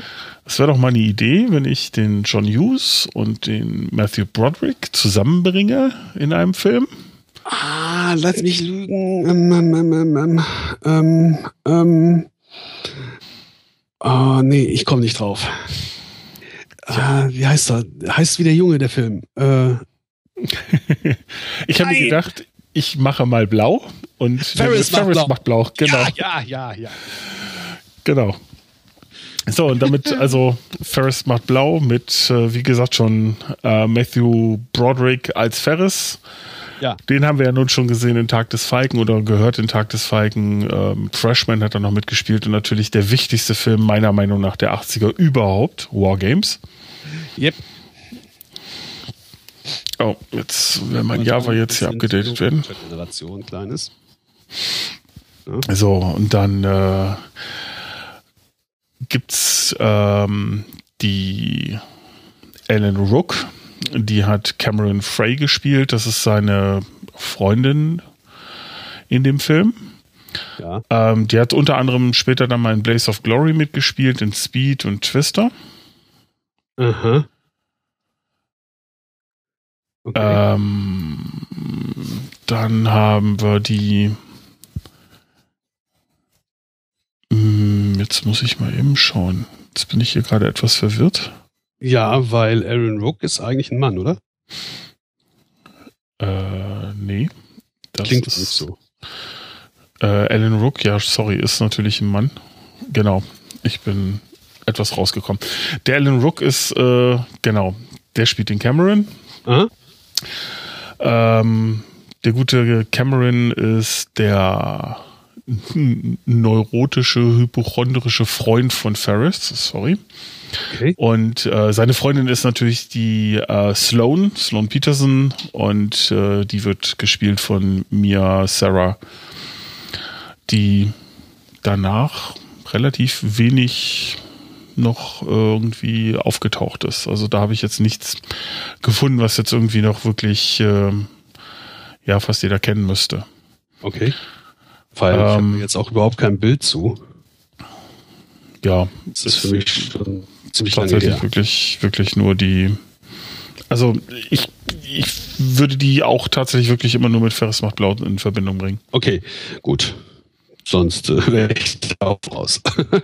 Ja, dann haben wir den äh, Jeffrey Jones, ähm, der spielt den Ed Rooney, das ist der, ähm, der Direktor der Schule. Mhm. Äh, der hat in Kojak schon mitgespielt, später in Amadeus, äh, Howard the Duck und in Mhm. Sleepy Hollow. Howard the Duck, das war dieser Professor, der da anfing zu glühen dann irgendwann, oder nicht? Howard the Duck? Nein, das ist. Nee, also der, der, der, der, äh, der Typ, der, der Ed Rooney. Ja, ja, richtig, genau. Okay. Und ist eh jemand, den man, den man, äh, also Jeffrey Jones, äh, das ist jemand, den kennt man einfach. Also das Gesicht kennt man einfach. Okay. Ähm, dann haben wir noch ein paar, ja, nicht ganz so kriegsentscheidende Rollen in dem Film. Äh, Katie Bueller, Tom Bueller, das sind die Eltern. Ja. Ähm, wir haben ähm, die Sekretärin, die noch ähm, von, von dem Ed Rooney ähm, Ja. die einzige wirklich interessante, ja, wie soll ich das sagen, ähm, es ist äh, die, die Person, die noch wirklich mitspielt, ist äh, Charlie Sheen. Mhm. Ähm, der spielt äh, später dann einen Junkie auf einem Polizeirevier. Da kommen wir dann aber gleich noch zu. Okay. Und die Jeannie Bueller, äh, die wird nämlich von Jennifer Grey gespielt. Und äh, die spielt natürlich in deinem Lieblingsfilm mit. In meinem Lieblingsfilm? Ja, ist die Hauptdarstellerin in deinem Lieblingsfilm. Solltest du wissen. In meinem Lieblingsfilm? Ja, Sag es. Dirty Dancing. Du, hallo, bitteschön. Bitteschön. Dafür, dass ich den noch nicht gesehen habe. Mann, Naja, ey, gut. Das, das, das sind Schmerzen. Das sind Schmerzen jetzt. Ach, sind sie überhaupt nicht. Mein Lieblingsfilm. Okay. Ähm, was ich ganz bemerkenswert fand, ist, dass der Alan Rook, äh, sprich also der Cameron, Ja. dass der schon 29 gewesen ist, als er diese Rolle gespielt hat. Und der geht wirklich locker als 17-, 18-Jähriger durch. Gut. Der hat also mit fast 30 noch das Teenager-Gesicht gehabt. Babyface. Mhm. Finde ich cool. Ja. Gut. Mir nicht so. Ich sah mit 13, 13 auch schon alt aus. 13. Mhm. Okay. Gut. Mhm. Ja, ich weiß. Du kennst mich schon so lange. Also, ah, das auch. Gut. Gut, kommen wir zur Handlung. Okay. Ich lausche dir, weil ich bin da voll raus. Schon Ja, so ist eigentlich, eigentlich äh, relativ schnell erzählt, weil so, ja, ich sag mal, so wahnsinnig viel Handlung hat der Film gar nicht. Gut. Ich habe mich auch schon wieder sehr ins Detail verloren. Gestehe.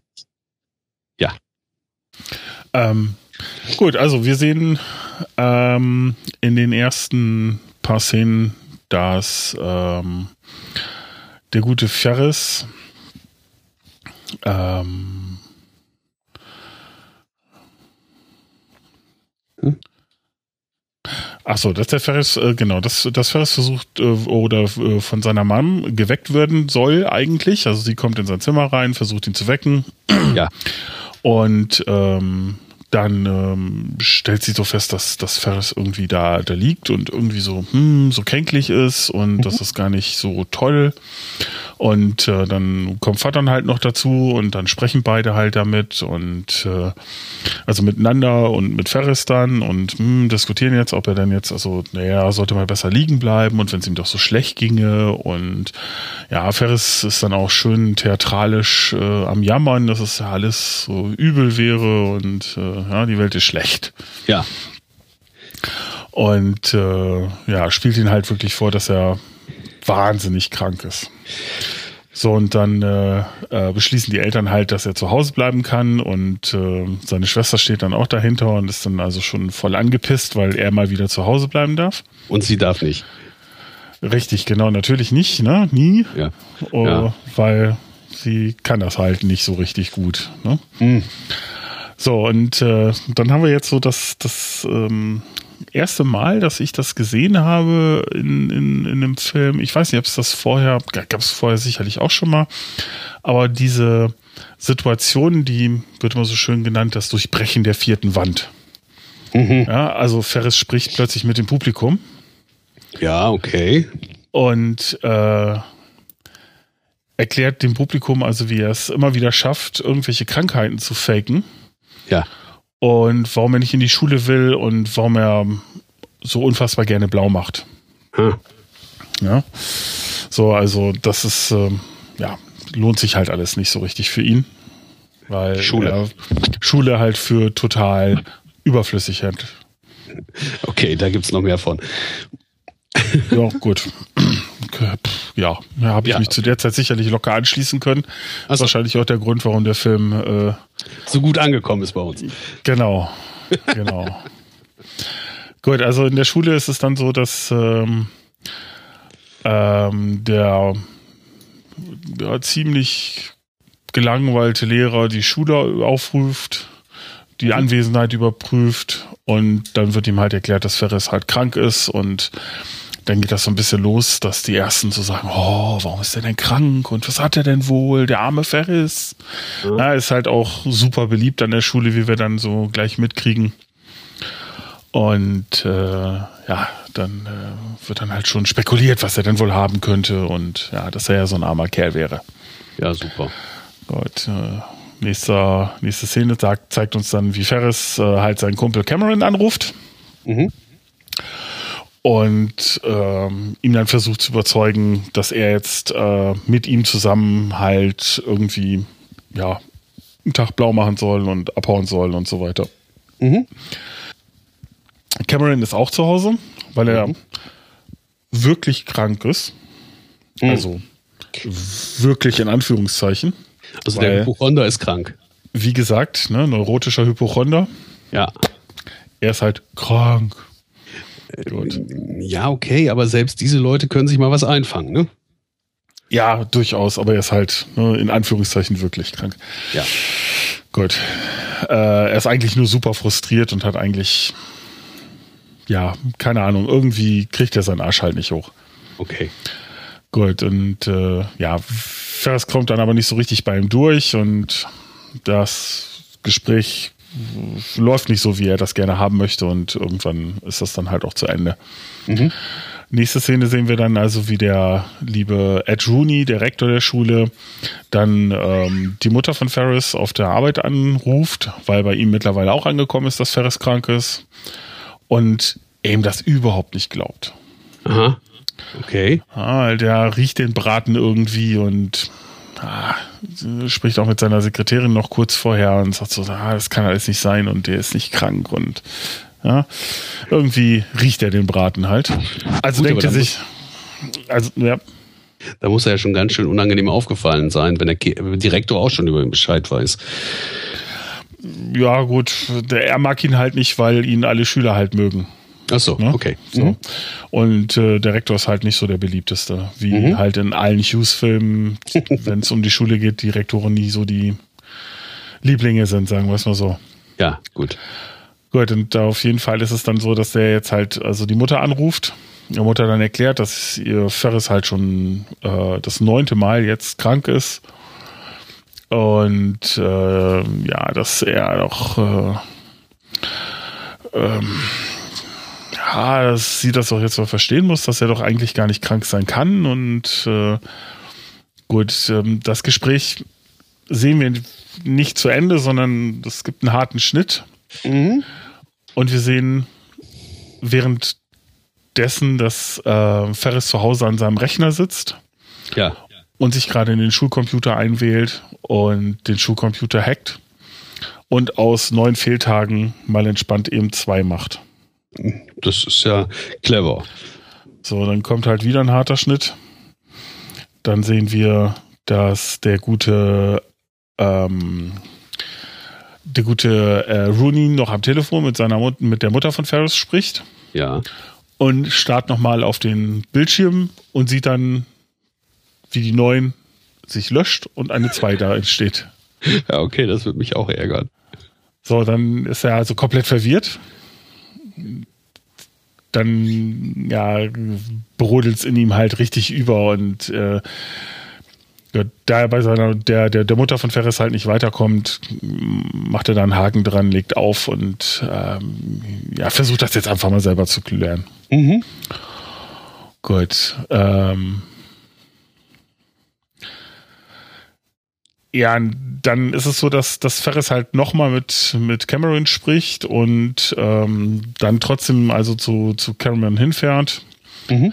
Ähm, ihn dann halt da rausholt aus dem Haus und ähm, Cameron dann erklärt so, dass sie jetzt doch irgendwie mal ein bisschen, bisschen Spaß haben wollen und irgendwie ja, mal ein Tag in der Stadt total cool wäre und so und ähm, dass es so am besten ginge, wenn sie jetzt mit dem mit dem äh, Auto von von Ferris, ach Quatsch von Camerons äh, Vater, Oh.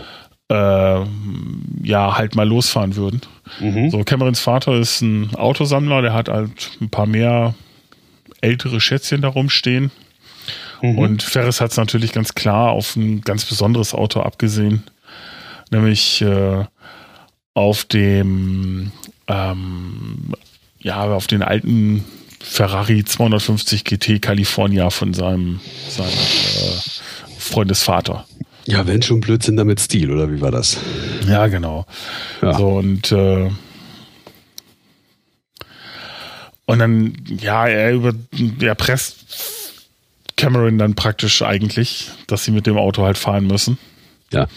Und naja gut, Cameron gibt dann irgendwann mal klein bei, weil er dann halt irgendwie, ja, dem, dem nichts mehr entgegenzusetzen hat und in seinem Frust eh nicht so richtig klarkommt momentan. Ja. Und dann fahren die halt los, um äh, Sloan aus der Schule zu holen. Ja. Die Freundin. Gut, und genau, die Freundin. Die gute Sloan sitzt halt in der Klasse. Ähm, es wird dann halt im Sekretariat angerufen, dass ähm, Sloans Oma gestorben ist und dass ähm, Sloans Vater jetzt also zur Schule kommen würde und äh, Sloan abholen würde. Mhm. Und na, der Rektor liest, riecht ja Lunte und sagt dann, hm, Sloan, die hängt doch immer mit dem Ferris zusammen, da ist doch was faul. Ja. Und dann äh, ruft er also bei, ähm, jetzt muss ich mir überlegen, bei Sloans Vater versucht er anzurufen, kommt aber irgendwo bei, äh, nee, er lässt, er lässt sich äh, Sloans Vater ans Telefon geben. Und Mhm. irgendwie hat Ferris das hingekriegt, dass der dann mit äh, Cameron am Telefon hängt. Mhm. So, jetzt äh, denkt der ähm, Rooney aber, dass er mit, mit, einem, äh, mit Ferris sprechen würde, der nur die Stimme verstellt hat und lässt Mhm. jetzt die Sekretärin bei Ferris anrufen. Mhm. So, bei Ferris geht aber ein Anrufbeantworter ran, Mhm. der aber so ein bisschen interagiert. Mhm. Ja, der hat also, der ist so geschickt besprochen, dass, ja, dass man halt glauben könnte, man spricht mit einem Menschen. Ja, okay. Ja, weil Ferris natürlich auch weiß, was Rooney von ihm wollen würde Gut. und hat es dementsprechend schon vorbesprochen. So, also, der Anruf. genau, also hm, passt das halt so nicht. Ja. Gut, und ähm, also stellt dann die Sekretärin fest, hm, ja, das ist halt nicht Ferris. Ja. Und Rooney hat sich aber mittlerweile schon dermaßen im In Kopf und Kragen gesprochen. und äh, den vermeintlichen Vater von Sloan dermaßen kräftig beleidigt, Ja. dass ähm, der Pseudovater von Sloan dann halt mittlerweile auch stinkesauer reagiert. Also Cameron halt. Mhm. Und ihn dann halt auch zur Sau macht. Ja. Und äh, dann sagt hier, wenn die nicht äh, in 15 Minuten vor der Tür steht, dann gibt's hier richtig Gewitter. Ja. Ja gut, das sorgt dann also dafür, dass er ähm, dass, dass also ähm, der, der Rooney ähm, Sloan persönlich halt nach draußen bringt, weil er ja sich noch bei äh, Sloans Vater entschuldigen möchte. Mhm.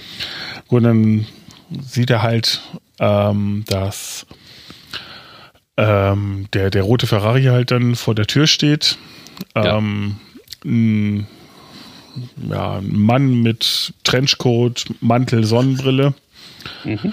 ähm, Hut. Und dann halt da steht und wartet und dann sich umdreht und dann so die Treppe hochruft. So, hier ist Sloan, komm, steig ins Auto, wir müssen los. Mhm. Und äh, Rooney versucht sich dann zu entschuldigen, so auf die Entferne. Und der vermeintliche Vater, der winkt dann halt ab und sagt dann, komm, lass es. Ne? Es ist völlig egal. Ich will weg hier. Gut, Sloan steigt ins Auto. Dabei sehen wir dann, dass äh, Cameron zusammengefaltet hinten auf den Notsitzen sitzt oder liegt, Okay. besser gesagt. Ja. Und ähm, dann sehen wir, wie ähm, Sloans Pseudo-Vater halt ins Auto einsteigt und dabei sehen wir dann, dass es halt Ferris ist. Mhm.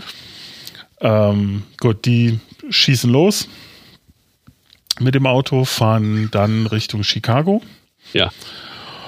Und äh, ja, da beginnt dann sozusagen das Tagesabenteuer, was sie so haben. Ja, die besuchen halt den Sears Tower, das sehen wir halt. Dann sehen wir sie, wie sie ähm, in der Chicagoer Börse sind. Ähm, hier ist es dann so, dass das Ferris neben, neben ähm, äh, Sloan steht und Sloan dann einfach mal ziemlich unvermittelt fragt, ob sie ihn nicht heiraten möchte. Achso. Das macht man so nebenbei. ja, die, ja, die, die verneint dann das erstmal so. Ne? Ah, achso. Gut, okay. Hat sich das vorher überlegt. Ja, und ähm, dann kommt der, der sehr melancholische Cameron und erklärt dann, warum er nicht heiraten will und dass das ja gar nichts bringt und äh, Mhm. Dass sein Vater zum Beispiel den Ferrari mehr lieben würde und äh, seine eigene Frau, also die Mutter von, von Cameron, eigentlich hasst. Mhm. Ah, und dass man deswegen also schon mal gar nicht verheiratet sein möchte. Gut. Also während den, dieses Ausflugs ist es dann so, dass ähm, Ferris Mom mal nach Hause fährt, um zu schauen, wie es denn ihrem Sohn geht. Ja. Und ähm, Ferris ist da auch sehr geschickt vorgegangen, hat so, so einen kleinen Mechanismus gebaut, dass wenn man die Tür aufmacht, ähm, eine Schnur, die relativ gut unsichtbar verlegt worden ist, an der Puppe leicht zieht, die in seinem Bett liegt. Ja. Und ähm, er hat äh, einen äh, Synthesizer laufen, der so ah, Schnarchgeräusche, sag ich jetzt mal, imitiert. Gut. Und äh, jetzt macht also Ferris Mama die Tür so vorsichtig auf und dann bewegt sich halt irgendetwas im Bett. Dazu die Schnarchgeräusche. Mama ist überzeugt, Ferris liegt im Bett und schläft. Plan gelungen. Genau, sie macht die Tür zu und haut wieder ab. So, dann ähm, gehen die drei in Chicago, muss wohl so die Mittagszeit sein, beschließen sie also, wir müssen jetzt essen. Mhm. Dann gehen die in ein französisches Restaurant Mhm. und verarschen dann den, ja, den Tischanweiser, ich weiß jetzt nicht, diesen Maître, Maître de Musier. Nee, so ähnlich. Keine Ahnung. Ja, den Maître halt verarschen sie sorry. ganz kräftig. Und ähm, mit einem Trick, äh, indem sie ihm halt so einen großindustriellen Waffel- oder Brezelkönig da äh, vorspielen und auch wieder mit einem ziemlich genialen Telefontrick Ja. ähm, kommen sie halt dann an den Tisch ran, den sie halt haben wollen. Dann sitzen sie halt an dem Tisch, essen, ähm, wollen dann halt aus dem Restaurant raus. Ohne zu bezahlen. Ähm, ja, das sieht man eigentlich gar nicht. Ich gehe mal davon aus, dass sie halt ganz normal zahlen und Mhm. rausgehen.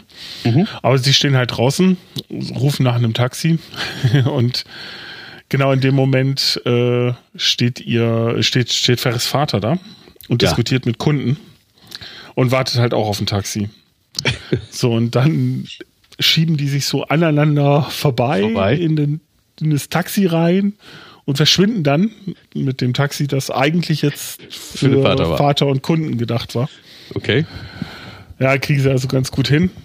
Und somit, äh, ja, ist es dann so, dass äh, sie halt dran vorbeikommen Gut. und äh, das erste Mal dem Vater entfliehen können. Oh, klingt Ohne einer dass er es mitkriegt. Ah, gibt's noch eine schöne Wiederholung, die ist Okay. richtig gut. Gut, dann gucken die sich ein Baseballspiel an, der Chicago Cubs Mhm. im Wrigley Field Stadion. Und ähm, während sie das tun, ist äh, Rooney in einem Restaurant und schaut auf den Fernseher und sieht, wie Ferris äh, einen Ball fängt. Hm. Und Blöd, wenn man das jetzt auch noch ähm, dokumentiert hat. Ja, das Spiel wird ja halt im Fernsehen übertragen Wird- und ja, er ja, sieht das, das dann halt so und, und äh, kann das aber nicht so richtig fassen, was er da sieht. Ja, Woraufhin weil er dann- ist. Genau, woraufhin er dann beschließt, okay, jetzt reicht's. Ich fahre jetzt zu dem Kerl nach Hause Ja. und äh, kläre das Ganze jetzt erstmal auf. Aha. Gut, dann ähm, sehen wir halt, wie Rudi vor der Haustür von Ferris steht. Er drückt die Klingel. Und was meldet sich? Der Hund. Nein, die super geniale Bandansage, Ich dachte, die Nanny. Okay. die äh, dann auch wieder relativ interaktiv mit Mhm. Rooney spricht. Mhm. Nur es fällt dann halt auf, als, als Rooney dann das zweite Mal auf die Klingel drückt. Mhm. Und es Wiederholt sich geht das? praktisch, praktisch von vorne wieder los, genau. Ja, okay. Da ist So, er währenddessen- gefallen. Ja, genau. Währenddessen sehen wir dann also, äh, wie die drei im Art Institute äh, of Chicago halt, also in so einem Kunstmuseum, durch die Gegend flitzen und irgendwelche Dönekes reißen und sich Bildchen Mhm. angucken und so. Mhm. Und ähm, ja, Runi kommt halt nicht weiter vor dem Haus und dann kommt der Hund. Achso, okay. Und Runi wird dann halt von diesem Hund gestellt. Ah, Ja, und hat dann halt so ein bisschen großer verloren. Oder so ein. Schoß? So ein Schoß Nee, so ein richtig brachialer Hund. So, Ja, ein, okay. so ein so ein Hutsch. Oh ja. ja, so eine Bordeaux-Dogge, würde ich Ja. jetzt mal tippen. Und äh, ja, das ist schon, schon ärgerlich für ihn dann da erstmal. Ja, er versucht dann da halt auch zu flüchten, entkommt der Sache gerade so, verliert bei der Nummer noch einen Schuh. Äh, irgendwie in so einer, so einer, in so einem Matsch. Mhm. Ja gut, und also er schafft es also mit Mühe und Not dann jetzt irgendwie hinter so eine Tür zu kommen. Ähm, wir sehen das während der Zeit dann wiederum, Mhm. dass äh, die drei in einem Taxi sind, äh, in, im Stau stehen und ähm, Ferris Vater in einem Taxi genau daneben steht. Ja. So, Ferris Vater guckt jetzt nach links rüber in das Taxi der drei. Mhm. guckt wieder in sein Taxi und denkt sich so, hm, das Gesicht kam mir doch bekannt vor. ja, ist gut. Guckt wieder rüber und sieht aber dann nur noch Sloan da sitzen. Okay. So, und äh, Kennt er Sloan? äh, nee, mit der kann er nicht so viel anfangen. Gut. Ähm, das Ganze dauert dann etwas länger. Die beiden haben halt etwas länger Blickkontakt und Ja. Ferris und, und Cameron sind ja abgetaucht und äh, liegen sozusagen zu Sloans Füßen. Ja. Und irgendwie kitzelt Ferris äh, Sloan dann bei irgendeiner Bewegung. Und ähm, ja, das irritiert den Vater dann so dermaßen, dass er dann wieder völlig schockiert in seine Zeitung reinguckt. Ja, ist gut. Hat sie ihn ausgelacht so oder was? Irgendwie, ja, also es war so, so Strange. merkwürdig. Erst, erst, es war so erst so nach dem Motto, die beiden machen sich so gegenseitig an Aha. und Dann dann, flippt. Sloan so praktisch komplett aus. Ja, Und äh, daraufhin schüttelt er dann halt Kopf und vergräbt sich wieder in der Zeitung. das war ihm doch zu viel. Genau. Und äh, ähm, wir sehen dann, dass er einen Artikel liest, Mhm. Der irgendwie was mit kranken Jugendlichen zu tun hat. Aha. Was dann halt so der, der Scherz in sich ist. Ne? Gut, okay. Passt doch gar nicht zum Thema mit den beiden Kranken zu Hause. Genau. Wir sehen dann nochmal kurze kleine Blende, dass Runi halt immer noch von diesem ja, Rottweiler, Bordeaux-Dogge, irgendwas in der Größe halt immer noch da bedroht wird. Ja. Ähm, weiter sehen wir dann zurück bei den dreien in Chicago, dass sie halt bei einer großen Parade, nämlich der deutsch-amerikanischen Stäubenparade, Oh, das sagt mir jetzt Äh, alles. ja, ich habe es nachgeguckt, Mhm. ähm, dass sie da halt stehen. Mhm. Plötzlich ist Ferris dann weg und taucht auf einem der Festwagen wieder auf mit einem Mikrofon Ja, super.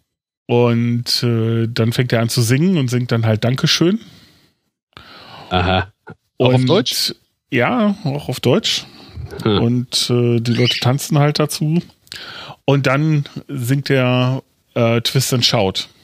Und das sorgt halt dafür, dass dann nicht nur die Parade, sondern alle Zuschauer und so komplett ausrasten und am Tanzen sind. Ja. Also Sloan und Cameron sprechen halt über die Zukunft, wie es halt nach der Highschool aussehen soll. Ähm, Sloan weiß noch so gar nicht, wie es weitergeht und Cameron sieht ja eh pff, ja nichts in der Zukunft sozusagen. Ähm, und ähm, Sloan sagt halt auch so, ja, sie hat halt das Problem, dass sie halt sich für nichts so wirklich interessiert und das, ja, kommen dann beide halt zum Schluss, dass halt die, die Zukunft halt wohl recht schwer werden könnte. Ja. Ähm, aus dem Grund halt schon, weil sie halt sich für nichts interessieren. Ah. Also das passt ja in die No-Future-Generation. Ja, richtig, genau. Also so halt, ja, sie wissen es halt nicht wirklich. Ja. Gut, ähm, Ferris Schwester, das hat irgendwie auch irgendwo so ein bisschen die Schnauze voll und denkt sich so, ich fahre jetzt nach Hause. Mhm. Ähm, weil sie in der Schule halt mehrfach angesprochen wurde, dass äh, ja Ferris ja krank wäre und dass das ja ganz schrecklich wäre und da mittlerweile die wildesten Gerüchte kursieren, wie schrecklich krank ihr Bruder doch wäre. Ah, die hat garantiert einen Hals, oder? Ja, die hat vor allen Dingen keinen Bock, sich die Scheiße anzuhören. Ja, okay. Vor allen Dingen, weil sie weiß, dass er immer blau macht. Ja, genau. Und ähm, ja, sie, sie ist also voll angekekst. Mhm. Und ähm, ja, dann ähm, ist halt so, dass sie dann sich ins Auto schwingt, Mhm. um, um irgendwie einfach aus der Schule wegzukommen. Und dann Mhm. fährt sie an so einem großen Wasservorratsbehälter vorbei. Mhm. Und da steht halt riesengroß drauf, rettet Ferris. Nein. Und dann dreht sie halt komplett durch und denkt sich so, jetzt reicht's jetzt fein nach Hause, hier ist jetzt gut gewesen, Schnauze voll. Ja, das glaube ich. Ja, fährt sie also nach Hause und äh, geht da so durchs Haus und ähm, hat aber die Tür nicht so richtig zugemacht und äh, Rooney, der ja immer noch irgendwo um das Haus drumherum schleicht und sich so ein bisschen vor diesem Hund versteckt und so, Ja. äh, kriegt das dann mit und äh, nutzt dann die Gelegenheit und äh, versucht dann auch ins Haus zu kommen. Ja. Gut, äh, ja, wie das halt sich so gehört in einem guten Film. Beide rasseln dann im Haus mehr oder weniger zusammen. Hä? Und ähm, Sie macht es fertig. ist, ja, genau, sie schlägt ihn halt nieder, aber sie registriert nicht so richtig, dass er es ist. Ach so. Ja, weil sie, sie, sie, sie äh, schlägt ihn halt nieder und haut ab. Ah, okay. Ich dachte, sie lässt so richtig ihre Wut an ihrem Bruder an ihm aus. Nee, und das nicht, äh, sondern sie hat halt auch Schiss, ne, weil sie halt einfach davon ausgeht, dass es ein, ein, Einbrecher ist. ein Einbrecher ist oder so. Ja, okay. Ja, genau. Ja, ähm, wir sehen wieder einen Schnitt. Ähm, und ähm, ah, ich hatte vorhin vergessen, ähm, ein ja, als die, die drei in Chicago ankommen, Mhm. äh, geben sie das Auto äh, in einem Parkhaus ab. Ja. Ja, und die Parkwächter äh, freuen sich halt ganz gewaltig, die Karre äh, parken zu dürfen. War, ja, okay. Genau, so. Und äh, Frage ich mich jetzt, warum freuen die sich so? naja, weil wir sehen, was die anderen drei nicht sehen, dass sie nämlich das Auto nicht parken, sondern erstmal eine Spritztour damit machen. Okay. Gut, also es ist äh, so, dass äh, Oh, die drei jetzt äh, das Auto wieder abholen Mhm. und äh, Eine Million Kilometer drauf. die zwei Parkwächter ähm, ihnen das Auto dann halt freudig übergeben. Ha. Die drei springen ins Auto und fahren los. Mhm. Der nächste Cut kommt dann, ähm, wir sehen, dass äh, Genie zu Hause ähm, die Polizei anruft, ja, weil sie ja, Ja. von einem Einbrecher ausgeht. Die will aber nicht so wirklich kommen. Das ist so, sie kriegt das nicht so richtig rübergebracht. Warum nicht?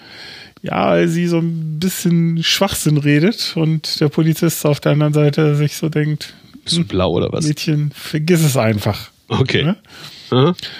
Gut, ähm, das nutzt Rooney, äh, um sich aus dem Haus zu verdünnisieren und sich in sein Auto zu schleppen. Mhm. ja, der, ja, äh, haut dann halt ab Ja. und äh, sieht zu, dass er dann da halt weitestgehend wegkommt. Gut, wir springen wieder zurück zu ähm, den dreien, sehen, wie die drei halt äh, ähm, nach Hause fahren Ja. und ähm, äh, praktisch in der Garage von von ähm, Camerons Eltern wieder ankommen. Mhm. Und dort guckt äh, Ferris so auf den Kilometerzähler und sagt so, wow, der ist jetzt aber recht hoch. Kaum gestiegen. Ja, das ist jetzt ziemlich viel. Wir müssen Mhm. da jetzt mal irgendwie was tun. Ah. Ähm, ja, Cameron kriegt schon den Mega-Schock und äh, ja, verfällt in so eine Schockstarre praktisch. Ja. Und ähm, ja, Ferris und, und Sloan kriegen ihn da so nicht so wirklich wieder befreit aus diesem, diesem Schockzustand, sag ich jetzt mal. Mhm. Ähm, ja, wir sehen dann wieder einen Cut. Wir sehen, dass Genie auf der Polizeiwache ankommt, weil die Polizei diesen Notruf als falschen Notruf eingestuft hat und schlicht und ergreifend gedacht hat, Die verarscht uns ja nicht die umsonst. verarscht uns hier und äh, das lassen wir uns mal nicht gefallen, die kassieren wir jetzt. Ja. Gut, auf der Polizeiwache sehen wir sie jetzt halt, wie sie auf ihre Mutter wartet und dort trifft sie dann halt auf äh, den äh, ähm, nicht namentlich genannten Junkie, der aber von Charlie Sheen gesp äh, gespielt wird. Ja. Ähm, und mit dem redet sie halt so über ihren Bruder, über Drogen, Schminke. das heißt, ein sehr schräges Gespräch, was da so abläuft. Ja. Ähm, sie erklärt mir also primär, dass, dass sie Ferris hasst und äh, von ihren Eltern halt nicht wirklich beachtet wird. Hm. Ähm, ja, dass sie halt die, die kleine unverstandene Tochter halt ist. Mhm. Und das glaubt er ihr. Äh, ja, er hört sich das einfach nur an.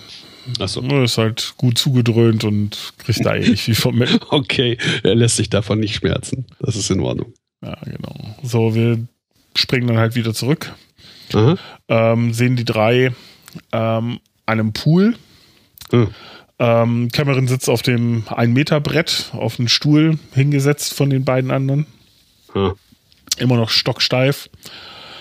Ähm, ja, die beiden anderen sitzen halt mehr oder weniger am Wasser und ähm, diskutieren jetzt, wie sie Cameron halt irgendwie Wieder wach kriegen. ja sozusagen wieder beweglich kriegen und Ja. ja. den aus dieser Schockstarre rausrufen.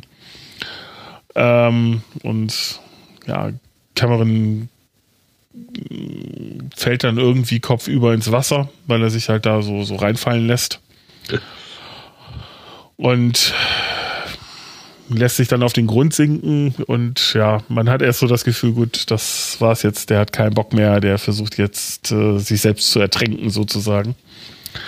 Das ist nicht so einfach, ne? Äh, nee, und auf jeden Fall taucht er auch dann wieder auf und äh, ja, kriegt dann irgendwie so, ja, wie soll ich das sagen, so, so die, die zündende, zündende Geschichte, dass er dann also beschließt, so jetzt ist gut, ich stelle mich meinem Vater und äh, das hat alles sowieso keinen Sinn, diese Ängste und so, das, das geht alles nicht und äh, also ich muss meinem, meinem alten Herrn jetzt mal die Stirn bieten hier. Ja. Und ähm, das ähm, könnte halt nicht sein, dass, dass sie ähm, ähm, er, er den schönsten Tag seines Lebens mit den, mit den beiden jetzt verbracht hätte und, und äh, jetzt ähm, sein, sein Vater da irgendwie ähm, ihm das alles wieder kaputt machen würde, ja, nur weil er halt sein, sein scheiß Auto mehr liebt als ihn halt, ne? Ja. Gut, ähm, das Ganze passiert so in so einer Bewegung, sage ich jetzt mal. Ähm, das nächste, was wir nämlich im Prinzip sehen, ist, dass Ferris den Wagen mittlerweile ähm, aufgebockt hat und im Ja. Rückwärtsgang laufen lässt. Mhm. Und ähm, ähm, ja, hofft, dass der Kilometerzähler halt dementsprechend auch sich rückwärts dreht.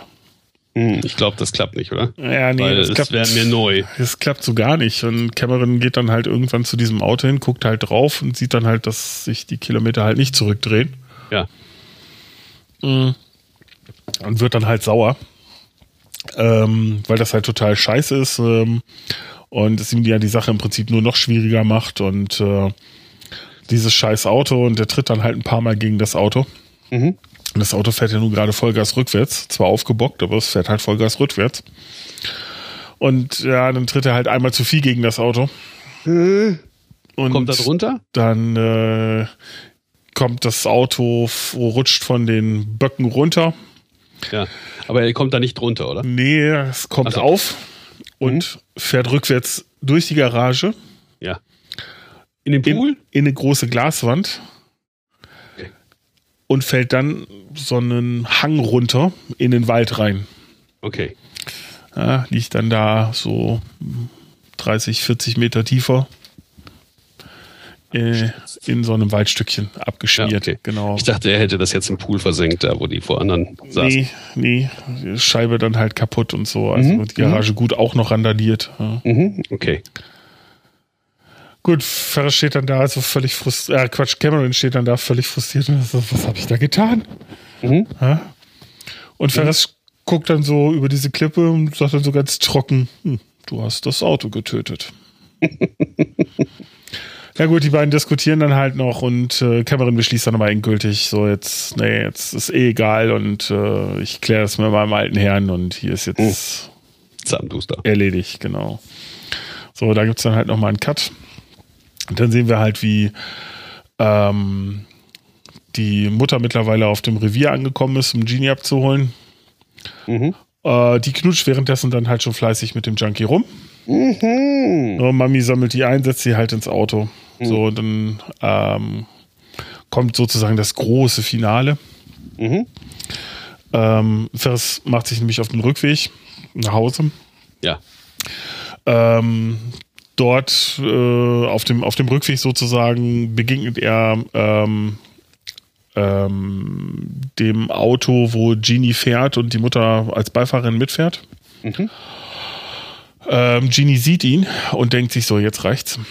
Jetzt drücke ich dem einen rein und gibt halt Vollgas, um früher da zu sein als er, weil er ist halt zu Fuß. Mhm.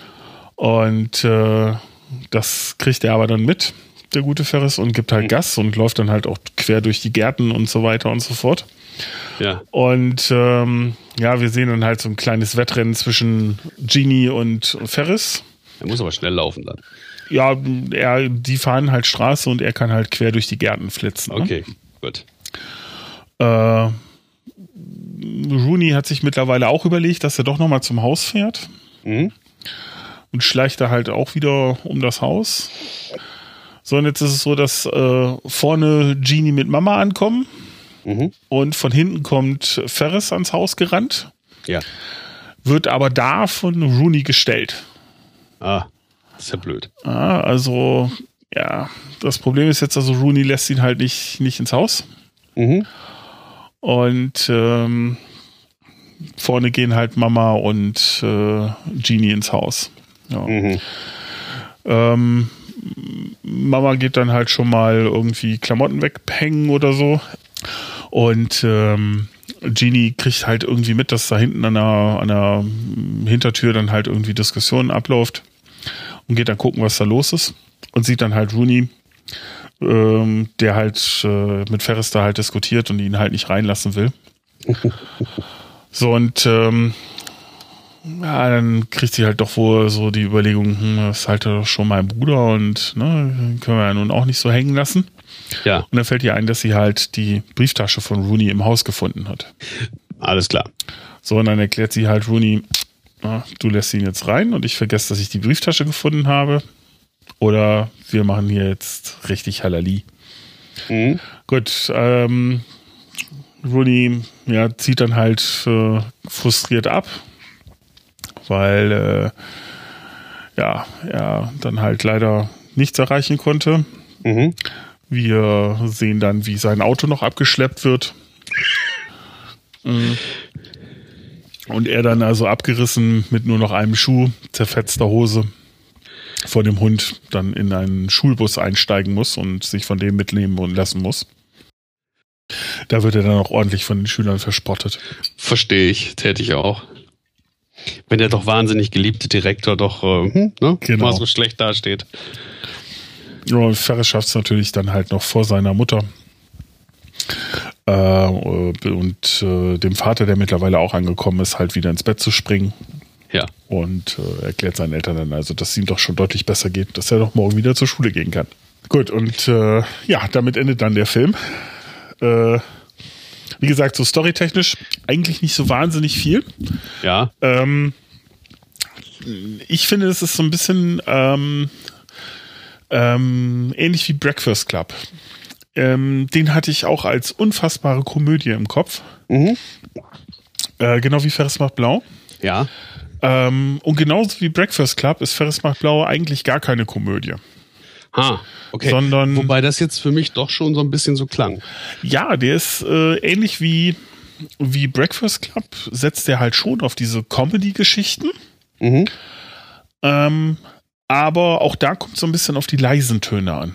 Ja, was passiert so zwischendurch? Wenn Cameron und Sloan zum Beispiel bei dieser Parade darüber diskutieren, dass sie halt sich für nichts interessieren und irgendwie die Zukunft deswegen super schwer wird und sie noch gar nicht wissen, wie es weitergeht. Mhm. Ähm, Genie, die dem, dem ähm, Drogenabhängigen Abhängigen auf dem Revier irgendwie ihr Herz ausschüttet, ähm, weil sie ja das unverstandene äh, kleine Mädchen ist. Ähm, Und dann zu Hause wahrscheinlich nirgendwo damit hin kann. Ja, wenn und- zuhört. Genau, und, und, und äh, Cameron, der halt, äh, ja, der halt scheißreich ist, aber nichts davon hat im Prinzip, weil sein alter. Herr nicht mit dem Arsch anguckt. Ja, okay. Ja, und ähm, also so in, in, in der Richtung, ne? Es ist halt so ein bisschen wie, ja, eigentlich genau das, dasselbe wie im Breakfast Club. Du hast halt auch die, diese, mh, diese, diese Diskrepanz zwischen dem, was dir gezeigt wird, nämlich die Comedy, und Ja, dem, was die Charaktere erzählen, Mhm. mh, das was völlig anderes ist. Ja. Ja. Ähm, das ist, äh, ist ganz spannend. Ist äh, wirklich, wirklich witzig. Das, also beide Filme, gut, beide sind, Filme sind von Howard Hughes. Äh, Quatsch, von, von ähm, John Hughes. Mhm. Und ähm, beide Filme sind äh, ähm, doch irgendwie sehr, sehr ähnlich. Okay. Meinst du, das liegt einfach daran, dass man mit der Idee Geld machen konnte zu der Zeit? Der Art? Ähm, ich denke schon, ja, klar. Ich meine, wir haben sie geguckt, wir haben sie alle geguckt, ne? Richtig. Und ähm, ich möchte, möchte dafür wetten, dass die meisten Leute mit äh, Ferris macht blau ähm, diesen lustigen Comedy-Film sozusagen äh, ähm, ja, damit in Verbindung bringen. Ja, Äh, und sich keiner wirklich daran erinnern kann, dass es da auch diese leisen Töne gab. Das ist richtig. Ich hätte den jetzt also auch unter Teenie-Komödie abgehakt. Ja. Aber Und unter der, ist- den Umständen müsste ich mir den vielleicht nochmal angucken. Ne? Ja, es ist er halt wirklich nicht. Ne? Es ist halt genau wie, wie Breakfast Club halt sicherlich super witzig. Das ist Breakfast Club auf seine Art und Weise auch. Mhm. Aber ähm, genauso hat dieser Film eine, eine ganz massive andere Seite. Aber ich glaube, die habe ich damals nie gesehen. Die habe ich nicht, nicht erkannt, denke ich. Die habe ich definitiv auch nicht wahrgenommen. Also wie Weil gesagt, die ist ist nichts mir, die ist mir jetzt auch nur, nur aufgefallen. Äh, ja, weil ich ihn mir halt sehr intensiv jetzt so angeguckt habe und, und ähm, ja, mir halt diese Parallele aufgefallen ist dann irgendwann. Mhm. Na, ich glaube, wenn ich Breakfast Club im Vorfeld nicht geguckt hätte, wäre mir das auch noch nicht so stark aufgefallen, wie es mir jetzt aufgefallen ist. Ja. Ja, fand ich auf jeden Fall ganz interessant. Dass, äh, ich wollte mal gucken, was der gute John Hughes noch so gemacht hat. Und äh, wollte noch mal schauen, ob ich da nicht noch den einen oder anderen Film finde, der ähm, vielleicht auch irgendwie so zwischen äh, 82 und 86 gedreht worden ist. Ja, Von ihm ist und äh, von John, John Hughes. John Hughes, ja. Mhm. Ähm, um, um dann zu gucken, ähm, ja, ob die auch alle kleine leise Töne mitbringen. Ja, mir fällt schon einer ein. Äh, Lisa? Ja, Müsste man auch gucken. Würde sich ja auch prima passen, ne? ja, natürlich ist eh ein Film, der bei mir auch noch definitiv auf der Liste stand. Mhm. Ähm, Ähm, und da bin ich halt auch mal sehr gespannt, was man da, ähm, ob man da vielleicht auch noch mehr findet als nur die Komödie. Äh, das denke ich. Wenn ich jetzt so, so kurzfristig zurückdenke, haben die beiden Jungs, bevor sie sich da hinsetzen, um das äh, Zeremonie, zeremoniell durchzuziehen, auch schon ganz schöne Probleme. Ne? Die, die, sind schon wirklich außen vor und machen sich Gedanken und alle und äh, sind in der Außenseiterrolle und all solche Sachen. Also ähm, da gibt es ja. bestimmt einiges.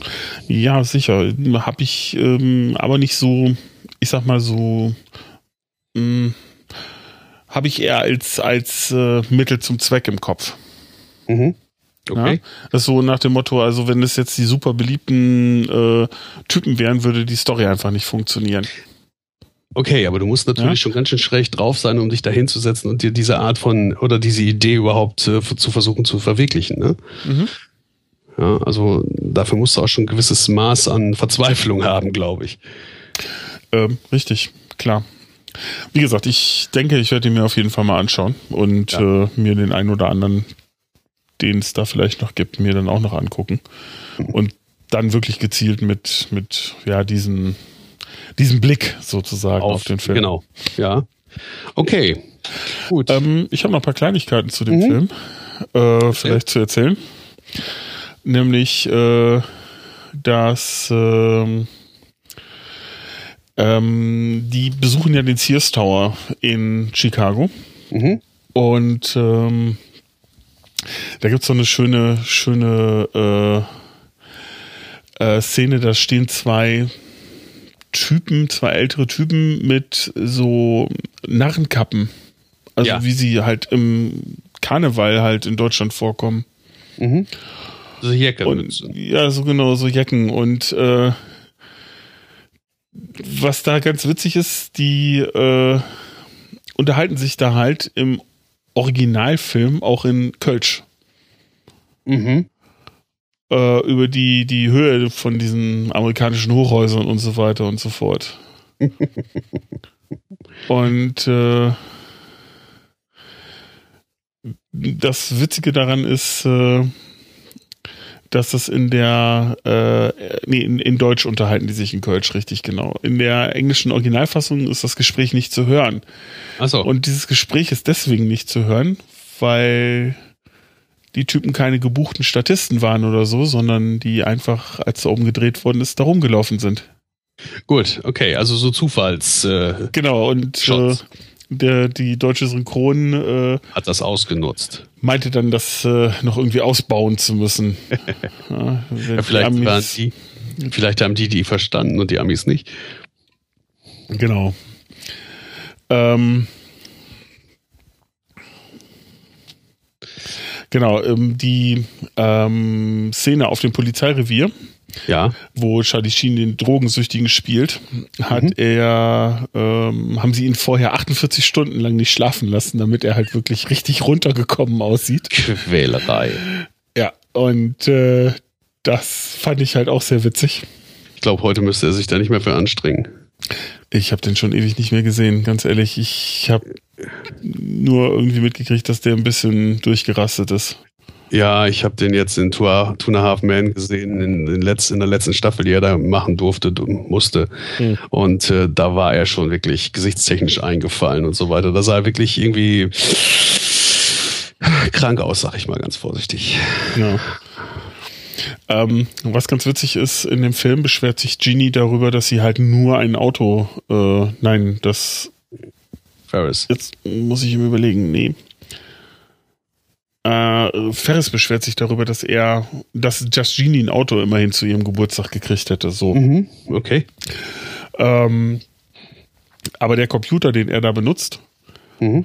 und den, den äh, Sampler, den er da hat, die haben Sampler? ja, um diese, diese Soundgeschichten zu machen, wie sein Schnarchen ja, und so ja, weiter ja, und so fort. Mhm. Die haben ähm, 1984 schon mal 8000 Euro gekostet, äh, US-Dollar gekostet. Soll ich das mal umrechnen, was das jetzt kosten würde? Das wäre bestimmt ein bisschen mehr. Das wäre auf jeden Fall mehr und ist damals auch garantiert schon ein bisschen äh, mehr gewesen, als das Auto von der lieben Genie gekostet hat. Okay. Da kann man sich natürlich großzügig beschweren. Richtig, genau. Das fand ich halt ganz nett. Ja gut, aber das, das muss man wissen, äh, sonst fällt das nicht auf, ne? Nee, nee, nee, nee, nee, natürlich nicht. Natürlich nicht. Ja, dann äh, sind wir, glaube ich, durch für heute. Okay. Also ich werde mir den Film mal angucken, weil du machst, hast mich da so ein bisschen neugierig gemacht mit den, äh, ich sag mal, mit der Kritik bezüglich der, oder der, der, der Sozialkritik. Ja. Und ähm, es ist schon lange her, dass ich den gesehen habe. Das ist echt schon. Ich hätte das jetzt einfach so anders laufen lassen halt. Aber okay, werde ich tun. Schön. Habe ich ja noch ein bisschen was vor. Ich weiß nur noch nicht, ob ich den alleine gucke, ob ich den Rest dazu nötige. ja, die, die haben da manchmal so, Ver so Verständnisprobleme für mich und meine Filme. Ach Gott. Ja. Nee, das könnte mir nicht passieren. Das könnte dir nicht passieren? Nein, natürlich nicht. Nein, nein, nein, ist klar. Du würdest gerne mit mir spielen, das Lied vom Tod gucken, oder? Hm? Nicht? Nein, bestimmt nicht. Bei mir zu Hause ist es da auch nur boring. Ja, Western? Nee, gar nicht. Ah, total gut. Nee, nicht mal für Geld. Tot. Nein, nicht mal für Doch, Geld. ehrlich. Nee, nicht mal für ja. Geld. Zwei glorreiche Lunken. Nein, nicht mal für Geld.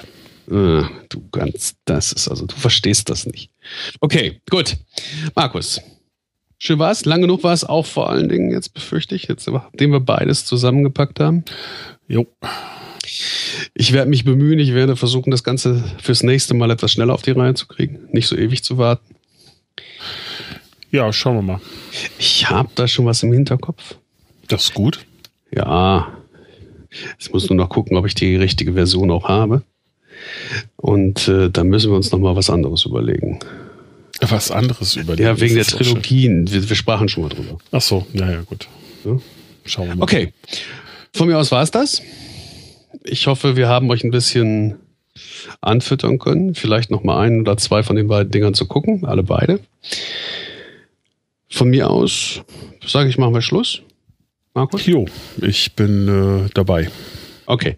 Dann bis aufs nächste Mal. Meldet euch bei uns, schreibt uns. Ihr wisst wo, ihr wisst die Adressen. Sonst äh, haben wir sie im Anhang immer dahinterher gehabt. Markus, kannst du nochmal? Ich weiß es nicht auswendig. Du weißt es nicht auswendig. Nein, das ist nein, schön. du weißt es doch. Auf also zu finden sind wir auf filme der 80er.de, filme der 80er.de. Ähm, genauso sind wir zu finden auf unserer Facebook-Seite, unter Twitter und äh, auf iTunes findet man uns da auch unter ja, filme der 80er.de. Ähm, noch das, das, hätte ich vielleicht noch gekonnt. Da haben ja jetzt schon gefunden. Okay. Ja, genau. Gut. Genau, dann äh, zum Schluss noch ein kleines Dankeschön an ähm, einen lieben Kollegen, der uns äh, in einem, seinem Blog erwähnt hat und äh, uns da mm, ja sehr wohlwollend kritisiert hat, so sage ich das mal das ist auch äh, sehr schön mal zu lesen, dass es äh, tatsächlich Leute gibt, die uns hören. Ja, das ist richtig, aber das hält mich nicht davon ab zu reden. Du weißt, ich tue das gern. Oh, das macht doch nichts. okay, gut. Dann sagen dann, wir Tschüss. Genau, bis nächstes Mal und ja. äh, gehabt euch wohl bis dahin. Und tschö. Tschö.